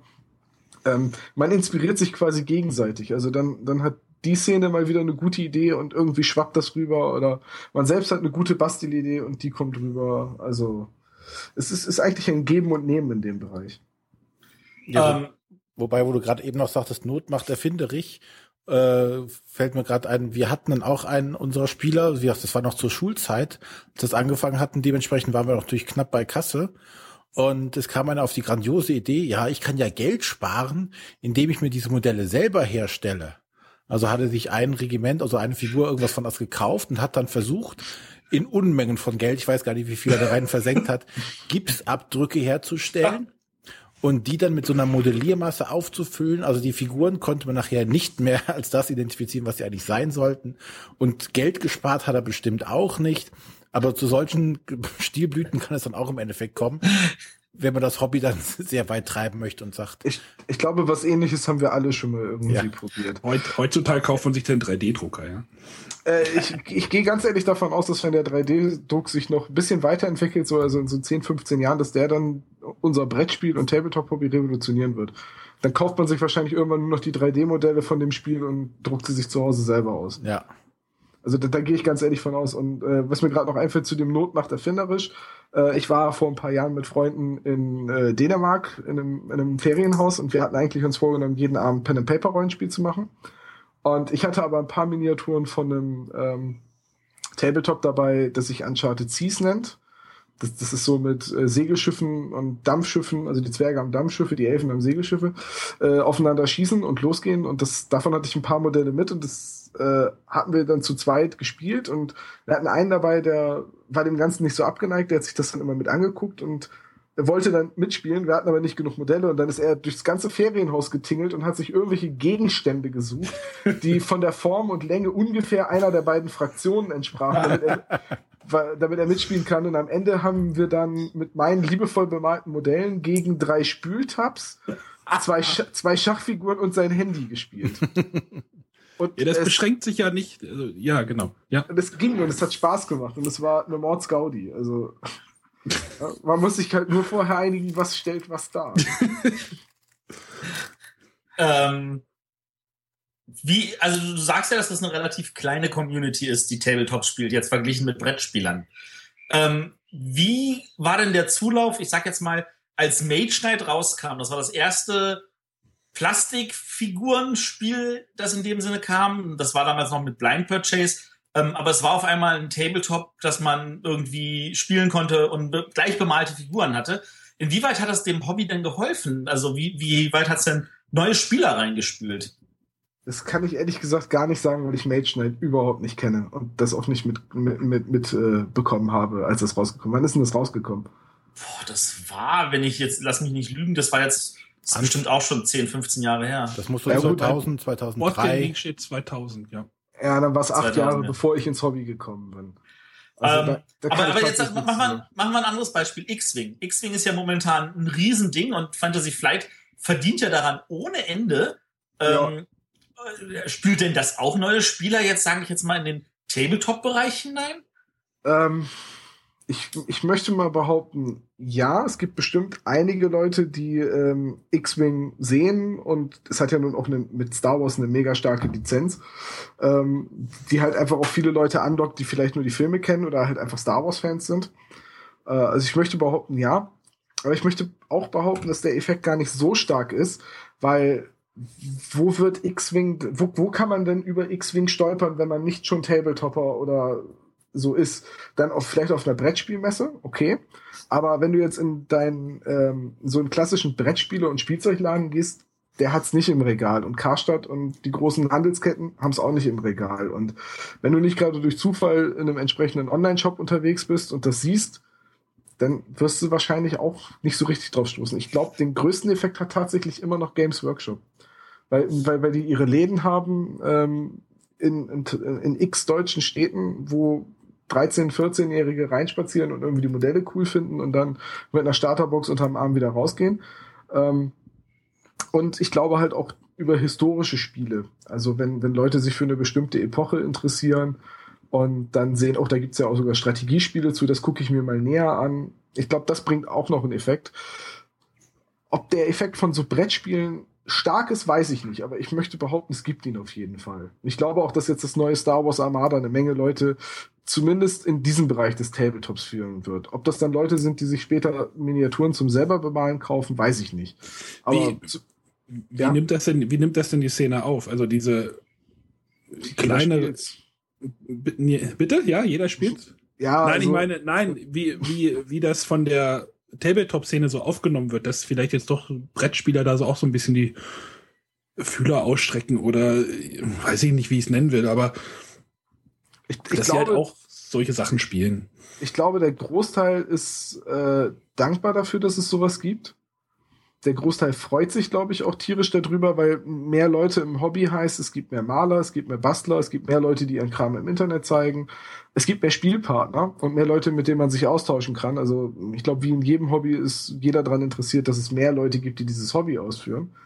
Hm, es gibt aber auch bestimmt so etwas wie eine elitäre Kaste, die dann sagt, die ganzen Neuen, die jetzt kommen, die können alle nicht malen und die, ja, sind, genau gar, die sind gar nicht seit Chainmail und Mage Wars Zeiten dabei und die haben noch nie was von der zweiten Edition Warhammer gehört. Äh, die gibt's bestimmt auch. Ja, und dann sind bei X-Wing diese Dinger auch noch angemalt und oh nein. Pre-Painted Miniaturen, ne? so ein Spielzeug, das geht überhaupt nicht. Ich finde das super. ich finde es auch nicht schlecht, wenn wenn Pre-Painted Job äh, einigermaßen sauber ausgeführt ist und, na, und zur Not bessert man halt selber nach. Und das ist zum Beispiel für mich eins von diesen Kickstarter-Undingern. Da gibt's ja also ganz, ganz viele äh, Plastikfiguren-Spiele. Also Cool Mini or Not ist da ja auch ganz weit vorne. Und die zeigen natürlich auf ihren Kickstarter-Seiten natürlich schöne bemalte Figuren, aber du kriegst ja trotzdem unbemaltes Plastik dann, wenn du es dann kaufst. Und da denke ich mir immer so, nee, bemalen will ich es ja nun auch nicht. Und dann nimmt das von dem Spiel ja schon wieder einiges. Also wenn das wirklich Seiten sind, die die äh, Miniaturen nicht im Auslieferstatus zeigen, ist das meiner Meinung nach eine Sauerei, weil der klassische Tabletopper will sehen, was er kriegt, weil er sehen will, wie er das bemalt und das auch wirklich schon im Vorfeld. Ich glaube, Arne, du kannst ja mal sagen, man, sieht man da auch die Figuren unbemalt oder nur bemalt? Ich bilde mir ein, man sieht sie in beiden Zuständen. Ich bin ja hier der große Kickstarter-Experte. Also ich kenne es soweit, dass es meistens äh, in beiden Formen dargestellt wird. Natürlich in irgendwelchen äh, Demos, die man jetzt da, wie laufen die Dinger übers Spielfeld, sind die meistens dann schon irgendwie noch schön angemalt, wenn es überhaupt schon als reale Modelle gibt und nicht sowieso irgendwelche gerenderten Sachen sind. Aber ja, ansonsten hast du dann schon die, die äh, Auflistung, welche Modelle sind dabei, die sind dann schon äh, in den Auslieferungszustand, also unbemalt, in Grau oder halt sogar äh, je nach Spiel in Farbe. Also und ich sag, ich, ich sag jetzt mal ein Spiel, das äh, die, den Auslieferzustand nicht zeigt, sondern irgendwie immer nur 3D-Render zeigt. Äh, das sind auch die Systeme, die es im Tabletop-Hobby bei den klassischen Spielern sehr schwer haben. Weil du halt nicht weißt, was für Modelle du da tatsächlich kriegst. Und äh, so ein richtiges Modell von Hand bemalt macht sich halt auf dem Werbebild immer am besten. Ja. Aber ist das denn jetzt wirklich wichtig? Weil du hast ja gerade noch erzählt, ihr habt da mit Spülstein und äh, äh, irgendwelchen DVD-Hüllen gespielt. Ist das denn tatsächlich dann entscheidend, wie dann diese Figuren am Ende aussehen? Ja, also manchmal, der, äh, der, klassische ja. Tabletopper ist ein Ästhet. Also deswegen spielt man halt auch nicht ewig mit DVD-Hüllen auf Mamas Küchentisch, sondern will halt irgendwann auch mal Hügel haben und so weiter. Und kennt das vielleicht auch noch selbst, wenn ihr euch mit sowas auseinandergesetzt habt, bis ihr dann irgendwann auch den Drang hattet. Jetzt möchte ich meine Armee aber gerne auch bemalt haben und nach Möglichkeit auch nicht so schlecht. Ich ja. habe mir gestern Holzfiguren für All Irmon bestellt, also. ja, ja, ja, ein bisschen pimpen schon, das stimmt. Ja. Und, und den, den, Trend sieht man ja auch bei Brettspielen. Also wenn ich mir jetzt angucke, was für Brettspiele in den letzten Jahren rausgekommen sind, nehmen wir mal als Beispiel Maus und Mystik, äh, was für qualitativ hochwertige äh, Figuren da mit drinne sind. Ähm, das könnte man auch mit den klassischen Mensch ärgerlich nicht Spielfiguren auf den Markt bringen. Aber es, würde sich, es würde sich halt einfach nicht so gut verkaufen, weil es sieht nicht so cool aus. Ja, und du siehst ja einfach auf den Kickstarter-Projekten, die Projekte, die äh, durch die Decke gehen, sind meistens die Sachen, die Miniaturen dabei haben. Sei es jetzt ein tolles Spiel oder nicht, aber es sind Miniaturen dabei und das kaufen die Leute. Das finden die irgendwie cool. Ist es ja auch. Also ich finde ja. das auch extrem cool. Vor allem ähm, bemale ich auch die Figuren für meine Brettspiele dann. Wenn das, wenn das Figuren sind, die sich dafür anbieten, dann äh, kommt da eine äh, Schicht Sprühlack drauf, dass die Farben, dass die Farben halten und dann geht's los. Also ich habe meine ganzen Maus- und Mystikfiguren bemalt. Ja, wenn ich die Zeit dafür hätte. Ich habe schon mal angefangen, aber das endet nie. Das stimmt. Also gerade auch wenn man dann so decent und alle Erweiterungen im Schrank stehen hat, dann ist man eine Weile beschäftigt. Ja. Also ich meine, dazu kann ich sagen, wir haben hier eine Rollenspielrunde und ich habe hier von D&D, weiß ich nicht, zehn Kästen voll mit irgendwelchen Dungeon Floors und wenn wir dann spielen, dann hole ich trotzdem nur die eine Kiste raus und sage, ja, stellt euch ein Foto so vor, das ist so und so, weil ich an der Stelle dann schon wieder zu faul bin, das zu nutzen. ja, aber Rollenspiele macht man doch komplett ohne. Äh, ja, hängt vom ich System ab. Ich tatsächlich auch. Also ich bin ja auch Rollenspieler und äh, obwohl ich beim Tabletop schon Wert auf eine schöne Platte lege mittlerweile, ist mir das beim Rollenspiel egal. Und da möchte ich auch, da möchte ich gar nicht mit Bodenplänen und Figuren und so weiter unbedingt spielen, weil ich das in der Vorstellung einfach viel schöner und viel dynamischer finde. Und es dauert einfach dann auch noch wieder extra lang, bis du so einen Kampf dann, dann musst du es aufbauen und dann, ach nee, ja. Das geht schneller ohne. Ja. Aber wo du noch gerade sagst, ähm, oder eben hast du noch das Mage Knight angesprochen. Ähm, das wollen wir jetzt gerade mal, glaube ich, nicht einfach so im Raum stehen lassen, zumindest sagen, was es war. Ähm, das war ja jetzt von, von WizKids, die Kids, die haben sich jetzt, das war, glaube ich, deren erstes Produkt, damit sind die auf die Marke gekommen. Und äh, die sind halt hingegangen und haben gesagt, hier, wir haben hier ähm, Miniaturen, die sind aus Plastik vorbemalt und äh, was äh, Novum an der Stelle war, die hatten eine, eine Base, auf deren deren ganzen Werte standen. Zum einen hattest du halt die, die Werte für Lebenspunkte und Angriff und Bewegung draufstehen. Gleichzeitig aber auch äh, durch Farbmarkierungen, äh, welche Spezialfertigkeiten die haben. Und wenn die jedes Mal, wenn die Schaden bekommen haben, konntest du dieses, dieses Clickwheel konntest du drehen und dann sind die halt von den Werten immer schlechter geworden. Und das fanden wir halt damals äh, das war so zu Studiumszeiten, als das rauskam. Also man hatte eh viel Zeit, was auszuprobieren. Und äh, dann wurde das da, das Geld reingeschmissen. Vor allem war es ja dann noch wieder sammelbar. Also du musstest Booster Packs kaufen und wusstest nicht, was du für Figuren bekommst. Doppeltes Geld grab, ja? Ja, es ist, es ist immer dasselbe mit mir. Das, das klingt ja fast wie das, was heutzutage Crossmaster Arena ist, etc. Ja. Das ja. war das ähnliche Prinzip. Und ähm, aber was ich gerade bei MageNet noch, noch schick fand, ähm, da gehst du dann wieder in die mehr Richtung in, von Brettspiel, weil bei, bei, bei normalem MageNet musstest du wirklich äh, messen und deine Bewegungen dann machen. Aber dann, dann gab es noch irgendwann ein MageNet Dungeons. Ähm, das hast du auch mit, äh, diese, die MageNet-Figuren waren ähnlich, ähm, waren aber dann, weiß ich nicht, äh, nicht äh, auf so ähm, Schlachten mit Fernkämpfern aussieht, sondern mehr fürs Dungeon ausgelegte Miniaturen. Und da hast du auch Bodenplatten. Und du musstest also nicht mehr messen, wenn du irgendwo lang gelaufen bist, sondern du hast dich wieder auf Feldern bewegt und hattest dann Schatztruhen, die musstest du öffnen und hast aber dann immer gegeneinander gespielt. Also es war im Dungeon, suche, suche die Schatztruhen und äh, lass dich nicht vom Gegner platt machen. Prinzip. Das war dann auch noch der nächste Schritt, was aber dann auch nicht lang gehalten hat, was dann auch irgendwann aufgegeben hatten. Na gut, aber so Spiele, ich sag mal, mit so Bases, wo Rädchen dran sind zum Drehen und, das ist nicht tot. Das gibt's immer noch. Das Star genau. Wars Armada zum Beispiel ist da auch ein gut, ist da auch äh, ein gutes Beispiel für. Das ist glaube ich, sehr erfolgreich momentan. Ähm, und ich glaube, hatte Mac Warrior das nicht auch, diese und, und die ganzen Hero-Clicks-Sachen? Diese Hero-Clicks ist ja quasi der, der Nachfolger von, von äh, Mage Knight. Ach, tatsächlich, okay. Ja, das, das Mage Knight war das, war das erste System, was die rausgebracht haben. Da gab es ja auch eine zweite, auch eine Second Edition von und unter anderem Hero-Clicks und äh, da gab es ja verschiedenste Sachen noch, was die alles mit diesen Click-Wheels gemacht hatten dann damals. Aber das war, MageNet war der Ursprung des Ganzen. Okay, weil mit den ganzen Spielen kenne ich mich nicht so aus, weil die muss man nicht anmalen. Ja. aber es gab Leute, die haben die Figur natürlich neu gemalt. Kann ich aber auch verstehen, ich habe gerade Bilder gesehen. ja, die, die Chinesen hatten dann noch nicht so viel Übung. Mittlerweile wird das ja auch besser, was man so Repainted aus China bekommt. Ist das eigentlich immer noch Kinderarbeit? Äh, die Arbeit muss bezahlt werden, also von daher. Ich bin nicht mal sicher, ob es noch aus China kommt oder nicht schon aus äh, Taiwan. Auf jeden Fall werden sie immer besser. Ähm, das stimmt. Also auch wenn man sich jetzt die pre-painted Miniaturen von Fantasy Flight anguckt, also die ganzen Star Wars Sachen, die sind auch gut ja. pre-painted.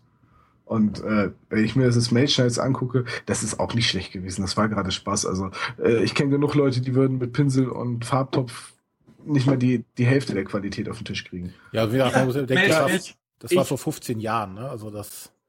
Ja, da, da war das Figurendesign sowieso noch ein ganz anderes. Also, wenn man sich irgendwie Warhammer-Figuren von vor 14 Jahren anguckt und das mit heutigen äh, Figuren vergleicht, ja klar, das entwickelt sich weiter. Es wird ja mittlerweile auch sehr viel am Computer modelliert. Ja, ich hatte auch noch Warhammer-Figuren. Da bestand ein Regiment aus exakt 20 gleichen Figuren. Da gab es keinerlei Dynamik. Mit, wenn, wenn du die heute anguckst, ist ja jedes Modell individuell eigentlich. Du kannst Arme, Beine, Waffen austauschen, alles Mögliche. Da hattest du 20 Krieger, die hatten alle in der rechten Hand eine Axt. Und als einziges äh, Kriterium, wo du sie noch unterschiedlich machen konntest, war ein Schild, dass du ihn ankleben konntest. Und mhm. das war der einzige Unterschied zwischen diesen Modellen. Die standen statisch rum. Das ist ja mittlerweile auch ganz anders. Ja, aber auch das gibt's immer noch. Also es gibt auch immer noch Spiele, die wenig Variantenreichtum bei den Modellen mitbringen. Also zum Beispiel jetzt äh, Privateer Press mit seinen Spielen wird da immer sehr kritisiert von der Community, was so einfach sagt, das ist nicht mehr zeitgemäß, äh, weil da kaufst du dir auch eine Sechs-Mann-Einheit aus Metallfiguren und dann hast du da ähm, vier unterschiedliche Posen drin. Mhm. Und bei sechs Modellen heutzutage muss es wirklich nicht mehr sein, dass es, äh, dass du zwei Zwillinge drin hast. Und Das, was Aber zum Beispiel Warlord Games ähm, oder halt auch Mantic beziehungsweise Games Workshop machen mit diesen Multiposen Plastiksätzen. Auch im historischen Bereich gibt's da sehr viel, wo man einfach Arme, Beine austauschen kann und Köpfe austauschen kann und Waffen austauschen kann. Äh, das bietet natürlich einen, einen hohen Variantenreichtum, gerade auch wenn es Kunststoff ist, weil man dann mit einem Bastelmesser und einer Pfeile und ein bisschen äh, Knetmasse, also sogenannten Green Stuff, äh, enorme Posen rausholen kann. Da kann man richtig gut umbauen. Aber hier fliegen jetzt ja gerade die ganzen englischen Firmen und sowas durch die Luft und aber deutsche. Ja, Entschuldigung. nein, nein, nein, nein, nein, ich meinte die Firmennamen. Ähm, deutsche Vertreter gibt's da gar nicht, oder? In dem Bereich. Jetzt hast du mich gerade auf dem falschen Fuß erwischt. Lass mich mal, lass mich mal überlegen. ja, die, ist mir grade, die ist mir gerade eingefallen, die Frage. Nee, die Frage ist ja, auch, die ist ja auch vollkommen berechtigt. Ich muss jetzt gerade mal überlegen, ob mir ein deutscher Hersteller einfällt. Also wirklich einer, der auch in Deutschland produziert. Ich kenne viele deutsche Firmen, die Gelände herstellen. Ah, und Miniaturen. Äh, ja, gut, es gibt Her 46. Die machen ähm, so kleine äh, Panzermodelle für verschiedene Spiele, aber immer nur Prototypen, glaube ich, die so nicht, also die so tatsächlich nicht im, im Kampf waren. Äh, und teilweise auch nur Konzeptzeichnung. Äh, dann gibt's noch so viele unabhängige Miniaturenhersteller, wie zum Beispiel Tobsen 77. Beste Grüße an der Stelle. Äh, aber deutsche Miniaturen. Ach ja, klar, auch Mensch, äh, Freebooters. Freebooters Miniatures von Werner Glocke, die Firma. Äh, Werner hat früher sehr viel für ähm, Reaper, das ist ein amerikanischer Figurenhersteller, geknetet und auch für verschiedenste Spiele, auch für Games Workshop, glaube ich, mal eine Zeit lang. Und ähm, der knetet halt seine Figuren immer noch ganz klassisch aus äh, Green Stuff und lässt sie dann in Metall gießen und äh, das ist auch mit das Beste, was ich im Tabletop-Bereich kenne. Vom Detailgrad her. Also es gibt deutsche Hersteller. Das hat mich so gerade interessiert, weil irgendwie nur englische und hin und her und wir, wir sind ja die, die Heimat des Brettspiels in Anführungsstrichen jetzt. Aber, aber wir sind nicht die Heimat des Wargames. Ja, genau. Das ja, mit Krieg ist bei, in Deutschland nicht so gut. Das hat, das hat ja einen Grund, warum man immer von den German Eurogames spricht. Also, ähm, dass, dass, dass, man, dass man quasi Krieg spielt oder auch, dass man so Dinge wie den Zweiten Weltkrieg als äh, Brettspiel beziehungsweise Tabletop hat, das ist halt eine Entwicklung der letzten 20 Jahre. Ja, ähm, hast du da irgendwie auch schon mal irgendwie so Unverständnis so? Also, du bewegst dich jetzt ja doch eher im Fantasy-Bereich. Nö. äh, ich aber, bewege, aber wenn man so ja. historische Sachen nachstellt, gibt es da auch irgendwie Leute, die von außerhalb kommen und sagen, was machst du denn da? Spielst du Krieg oder gibt es da solche, solche Stimmen auch? Ja, klar. Also man, es gibt, ähm, das, das wandelt sich natürlich jetzt auch. Das ist so ähnlich wie mit den Videospielen. Früher wurde man schief angeguckt, wenn man Videospiele gespielt hat. Und das war halt mit diesen ganzen Kriegssimulationen äh, auch nicht anders. Ich meine, in den 80ern kam dann von MB-Spieler, glaube ich, ein Brettspiel raus, das hieß Panzerschlachten oder so. Ähm, das war halt, wäre halt in den 60er Jahren auch noch komplett undenkbar gewesen. Und so ist es halt mit den Tabletops auch. Das, es wird ein bisschen normaler, mm, aber man trifft auch unter jungen Leuten immer noch auf welche, die sagen, ist das nicht total komisch, wenn man da Krieg, Leid und Tod von Figuren nachspielt und gerade dann auch so historische Systeme werden da seltsam beugt. Und ein gutes Beispiel ist zum Beispiel ein guter Freund von mir. Ähm, ich spiele so ein Zweiter Weltkriegsspiel, das nennt sich Bolt Action. Ähm, und hab da ein paar Amerikaner und ein paar Deutsche und wenn wir spielen, möchte er nicht die Deutschen spielen. Hm. So sagt er einfach, fühlt er sich nicht wohl bei. Er spielt die Amerikaner, hat er kein Problem mit, aber äh, Deutsche will er nicht. Und solch, solche Leute oder so, solche Meinungen gibt's halt auch. Und es gibt aber im Hobby sagen aber die meisten immer dran denken, das ist ein Spiel und das sind Plastikklumpen, die wir da über den Tisch schieben keine echten Soldaten. Und, oder Spültabs. Äh, oder eben Spültabs, ja. solange, solange ich meine Spültabs nicht in einem bestimmten Tarnfleckmuster von einer Waffen-SS anmale, ist doch alles gut. ähm, in dem Zusammenhang, also wenn ich, wenn ich mich recht erinnere, X-Wing ist ja auch vom System her der Nachfolger von Wings of War, das ja auch eher ein Kriegsspiel war. Ähm, ja, könnte man so sagen. Ich weiß nicht, ob es wirklich der Nachfolger ist, ich, aber es ist sehr, sehr ähnlich auf jeden Fall. Aber ja, ähm, Wings, Wings ja. of War war, war, ein Kriegsspiel. Wobei Wings of War ja zu Anfang, das allererste Wings of War, rein aus Karten bestand. Da gab es keine Modelle. Ja. Das erste, allererste Wings of War waren wirklich tatsächlich Karten die du gelegt hast. Und, ist natürlich, äh, ist natürlich schlecht, schlecht anzumalen, ne? Ja, du wirst nicht glauben, die waren wirklich pre-painted, die Karten. Äh, pre-painted Karten gehen echt überhaupt nicht. Also ein richtiger Brettspieler setzt sich mit seinen Aquarellstiften hin und malt die selber aus. Verdammt, da habe ich aber einiges zu malen heute. Ja, Fang, ja hol dir Sprühgrundierung, mal das alles über. alle, alle Dominion-Karten neu anmalen. Genau. Und wehe, die sehen am Ende nicht so gut aus. War das tatsächlich so, dass Wings of War anfangs ein Kartenspiel ja. war? Ich, ich kenne es nämlich tatsächlich nur als das Miniaturenspiel. Nee, nee, das war die ja, erste Version. Damals war tatsächlich Karten. Und es war natürlich eigentlich eine, eine, coole Idee damals, zu sagen, ich lege habe jetzt hier meine, meine Karten, also mein Flugzeug ist eine Karte und dann lege ich die Manöverkarten, also wie mein Flugzeug jetzt sich bewegt und äh, welche Kurven es fliegt, wirklich als Karten aneinander dann dahin. Das, das klingelt gerade ganz, ganz düster bei mir. Ich glaube, ich habe mal das Miniaturenspiel äh, gespielt. Und wenn ich mich nicht ganz täusche, konnte man das im Prinzip auch komplett ohne die Miniaturen spielen, weil unter der Base von der Miniatur immer noch eine Spielkarte bei war, ja. auf der das Motiv der, des, des Flugzeugs eigentlich auch drauf war. Genau, das gab es ja. glaube ich, damals, als dann die Second, also die Erweiterung oder wie auch immer dann die ersten Miniaturen rauskamen. Mhm. Ich, ich glaube, das habe ich tatsächlich mal also ich habe Wing Wings of War mal gespielt und ich meine, dass da auch diese Karten bei waren, dass man es komplett ohne spielen kann.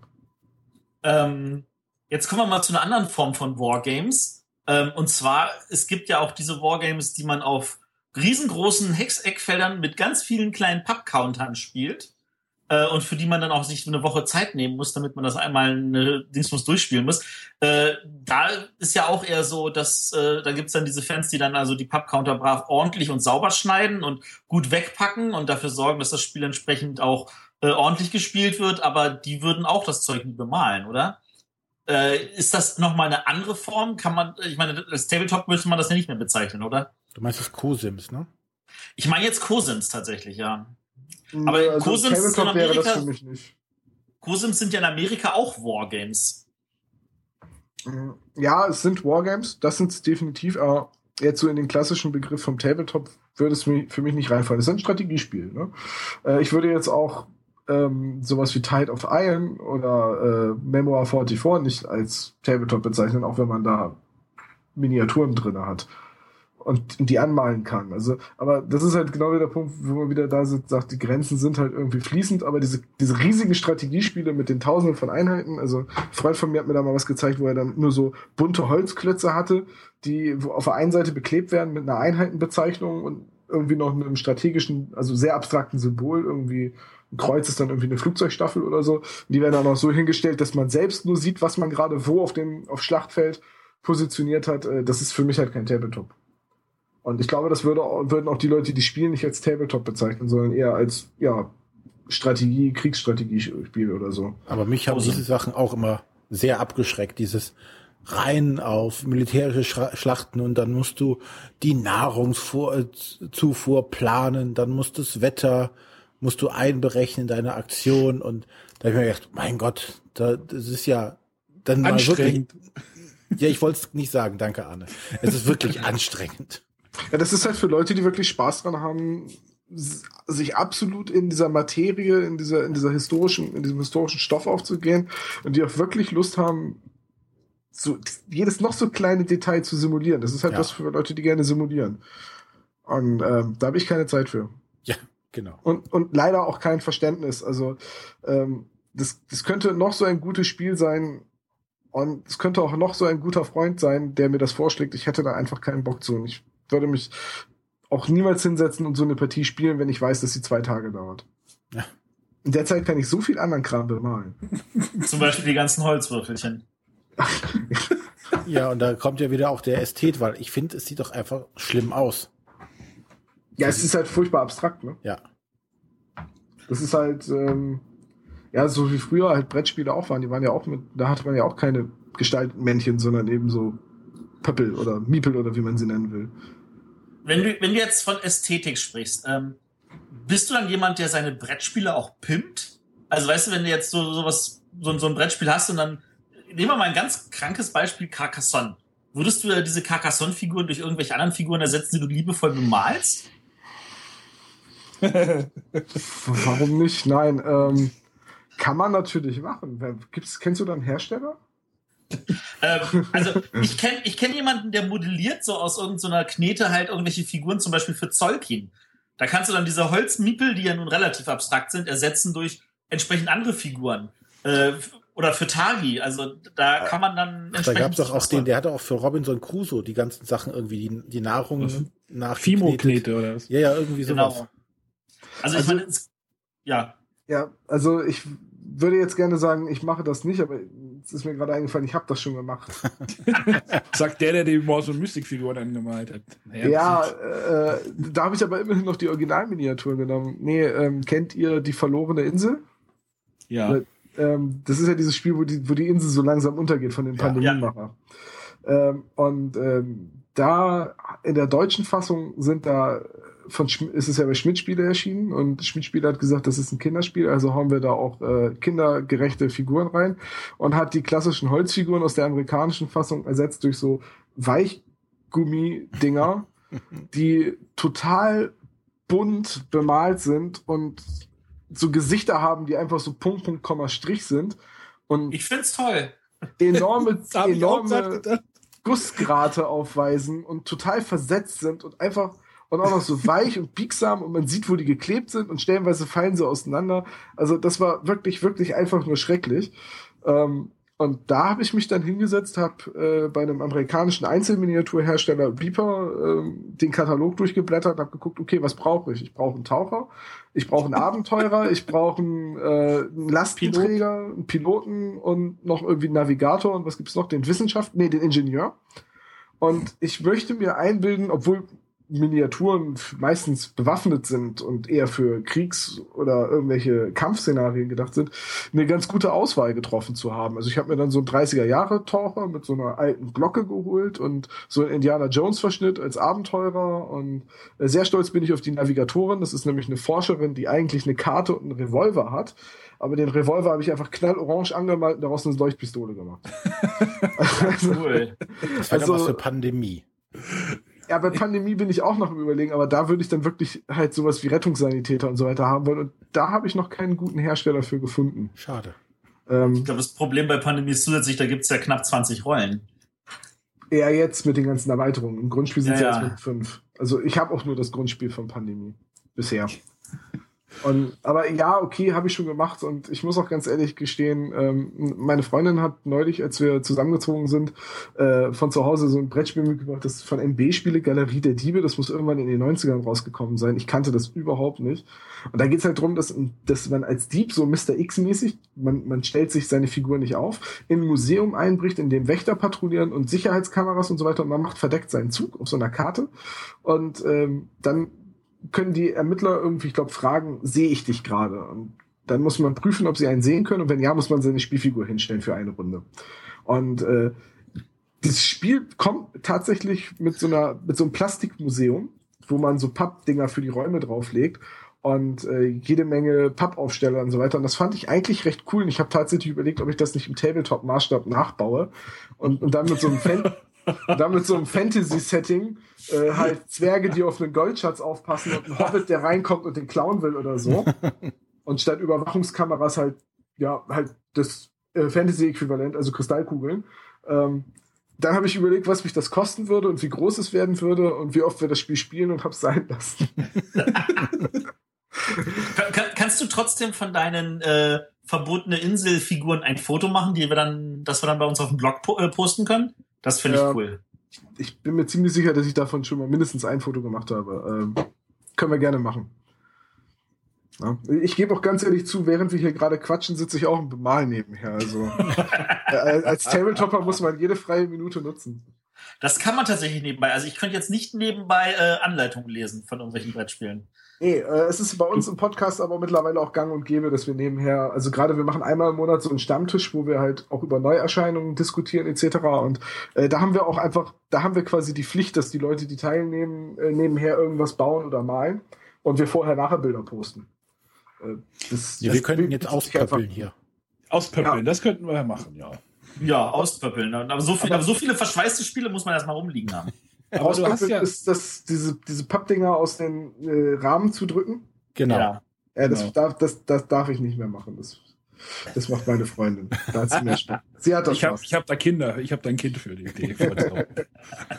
Aber ähm, du hast gesagt, es- ihr habt so einen Stammtisch. Was gibt's denn so für Veranstaltungen, ähm, wo man so hingeht als Tabletopper? Also so große. Also geht man zum Spiel nach Essen?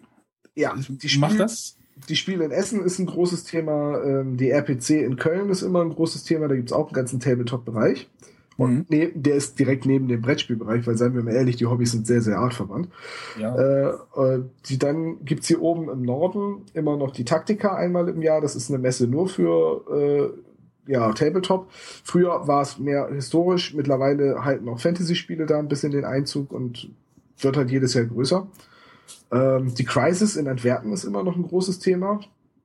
Ähm, die Salute in London, also es gibt eine Menge Veranstaltungen. Wenn ich jetzt, äh, es gibt auch das Multiversum, ich glaube, das ist irgendwie in, in Bayern äh, einmal im Jahr. Und, aber da muss ich auch wieder ganz ehrlich sein, so alles, was so im Ostdeutschland oder Süddeutschland ist, da kenne ich mich nicht so gut aus, weil da fahre ich selten hin.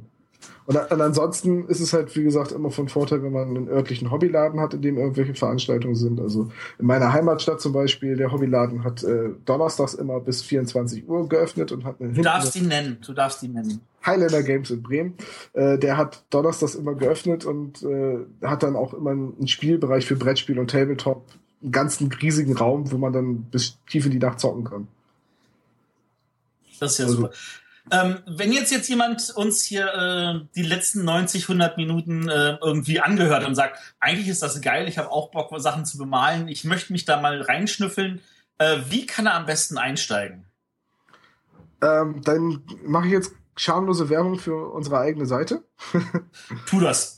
Äh, am besten geht man auf irgendeine Tabletop-Seite. Also äh, ist jetzt egal, ob das unsere ist oder andere namhafte Vertreter, also egal ob Margarutato oder der Brückenkopf, äh, und guckt sich erstmal an, was einen interessiert. Und dann sollte man halt gucken, habe ich einen Laden in meiner Nähe, wo ich vielleicht mal Probe spielen kann, oder gibt es in meiner Nähe einen aktiven Spielerclub? Da gibt es nämlich in Deutschland auch ganz, ganz viele Leute, die sich regelmäßig irgendwie in äh, Jugendherbergen etc. treffen, wo sie einen Raum angemietet haben und einfach spielen. Also es gibt auch viele Clubs.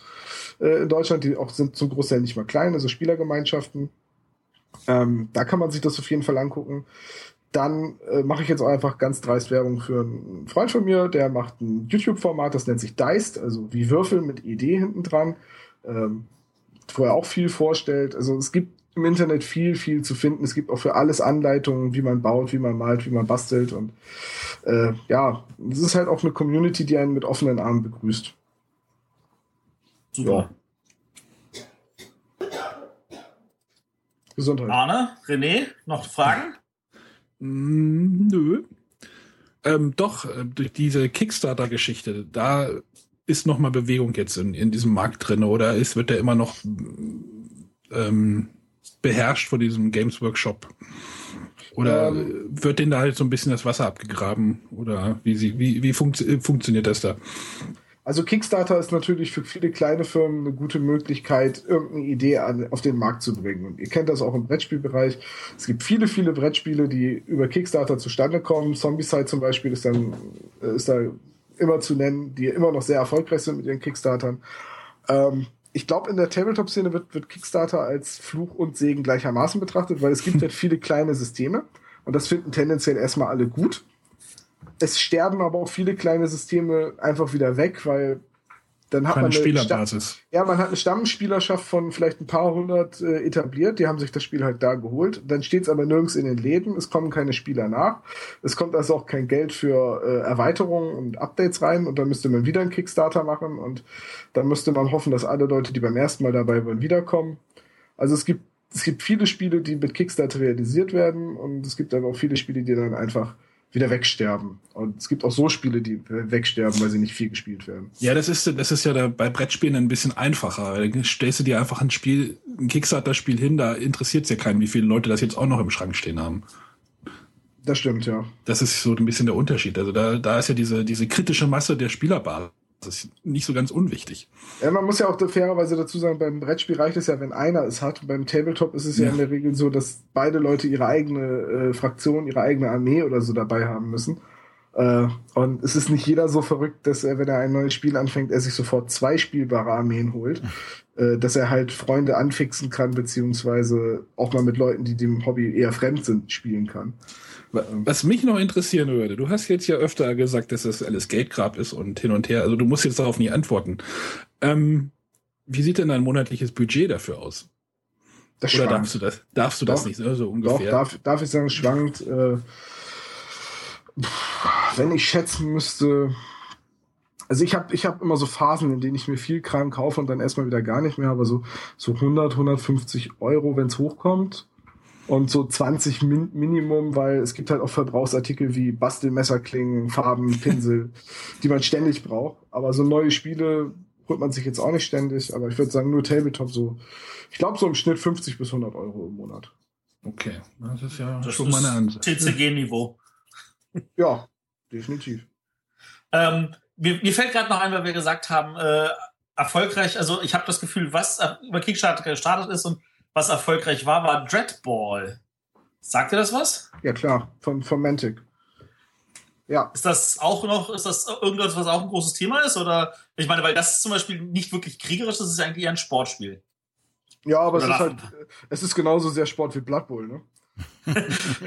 Gut, Blood Bowl hat in erster Linie Spaß gemacht, aber ja.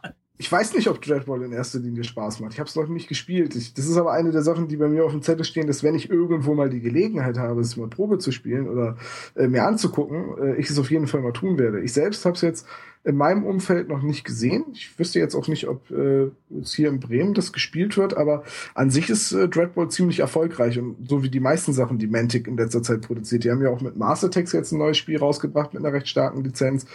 Ähm, also Dreadball, da kommen immer noch neue Modelle und da kommt jetzt auch mittlerweile schon die fünfte Welle, also die, fünf, die fünfte Erweiterung oder so. Das ist ein ziemlich erfolgreiches Ding. Das, da gibt es auch mittlerweile viele Dritthersteller, die irgendwie äh, aus Holz ausgeschnittene Stadien etc. dafür anbieten. Gab es da nicht dieses, dieses lustige Spiel, also dieses, dieses äh, Bling-Bling-Spielfeld irgendwie im Kickstarter drin oder irgendwie sowas? So ein, so ein ganz aufwendiges, äh, glänzendes, ach, ich weiß es nicht mehr. Kann, kann gut sein für fünf Leute, die einfach wirklich zu viel Geld haben. ja, genau. Gibt wie das es bei halt, Kickstarter ja einige. ja, also wie das halt bei jedem Kickstarter so ist. Ich meine, ich bin, was Kickstarter angeht, mittlerweile auch nicht mehr besser. Ich habe tatsächlich auch das ein oder andere Projekt gebackt. Äh, aber ich habe mir jetzt fest vorgenommen, das nur noch in Ausnahmefällen zu machen. Ja, und auch, auch. und nicht im Tabletop-Bereich. also ich, ich hatte das dem, ähm, dem, dem äh, René vorher schon erzählt. Äh, ich habe mir dieses Galaxy of Trine äh, gebackt letztes Jahr, während ich meine Masterarbeit geschrieben habe. Und ähm, es war halt immer so zur Ablenkung so, ach, ich will jetzt nicht schon wieder meine Mails nachgucken, aber ich möchte mal was anderes sehen als meinen Text. Ich gehe mal eben auf Kickstarter. Und ähm, da warte ich immer noch drauf, dass es ausgeliefert wird. Das sollte im Januar kommen. Und äh, viele Leute haben schon und ich habe dummerweise ein T-Shirt dazu genommen und jetzt warte ich, weil das T-Shirt noch nicht da ist. Äh, furchtbar nervig. also das Kickstarter ist für mich nichts mehr. Na, ich ich glaube, Kickstarter müssen wir auch noch, noch mal eine Sendung machen. Irgendwann Kommen ja auch ja. täglich neue Spiele. Ja, zu, einfach zu viele gute Sachen. Schrecklich. Das sind zu viele gute Zu viele Sachen. schlechte Sachen. Ja, das auch, aber die So, paar guten reichen ja schon.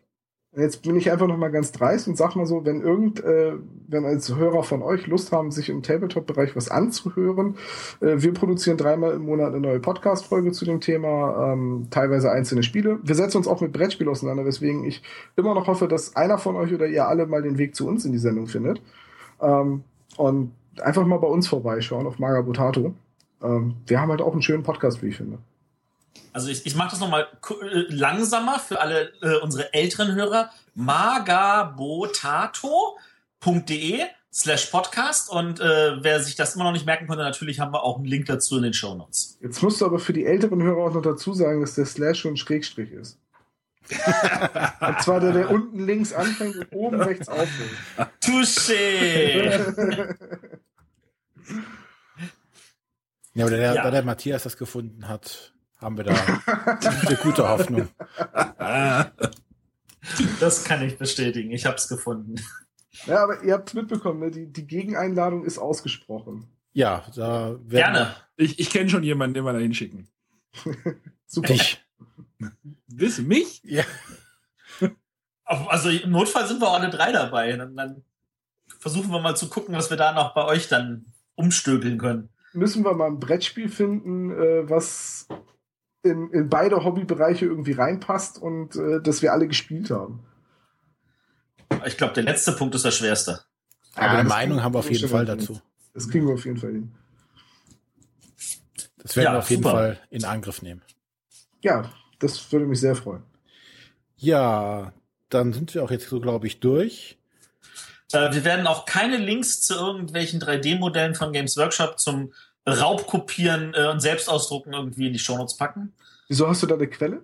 Also, Ich erinnerte mich nur, als wir vorhin darüber geredet haben, dass da gab es irgendwie so einen Fall, aber ich habe Gibt es, keine da, Quelle. gibt es da solche Sachen mittlerweile? Es gab, es gab wohl irgendeinen Rechtsstreit, wo, wo Games, äh, Games Workshop jemanden verklagt hätte. Nee, ich Äh, meine ja, durch ich- diese ganzen 3D-Drucker-Geschichten, äh, weiß ich nicht. Also noch finde ich, sind die nicht gut genug, aber Also ich glaube, die, die Rechtsstreits, die Games Workshop in den letzten Jahren angestrebt hat, richtete sich aber mehr an so kleine Firmen, die halt äh, Alternativmodelle und ähm, Teile hergestellt haben, die man halt mit Games Workshop Teilen mischen kann. Und äh, da hat Games Workshop dann halt seine Marken verletzt gesehen. Games Also- Workshop hat aber auch gegen Leute geklagt, die bestimmte Wörter verwendet haben, die sie ihrer Meinung nach geschützt haben. Ja, ich glaube, Games Workshop hat auch alle Rechte an dem Wort Krieg, oder? Ja, also.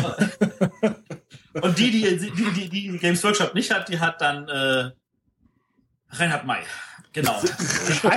Aber- bei. Aber ihr seht, das ist das, was ich meine mit dem Games Workshop, macht es einem einfach viel zu leicht. Ja, Viel zu leicht. Genau, deswegen einfach, lasst uns raus aus der Sendung. Es war echt spannend, finde ich.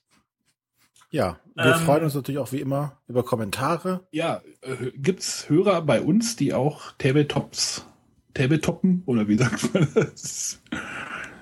Und wenn ja, sind die dann hoffentlich bald auch Hörer bei uns. Oder sind es, haben wir auch Hörer, die einfach nur irgendwie pimpen wollen und vielleicht sagen, da würde ich mal reinschnüffeln, um vielleicht einfach auch coole Zinnfiguren zu nehmen für die nächste Runde Carcassonne.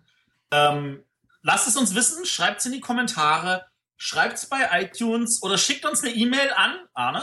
Äh, info at bretterwisser.de. Und wo können Sie Genau. uns noch unterstützen, Arne? Info at bretterwisser.de. Nein, unterstützen. Äh, ah, ah. Zuhören.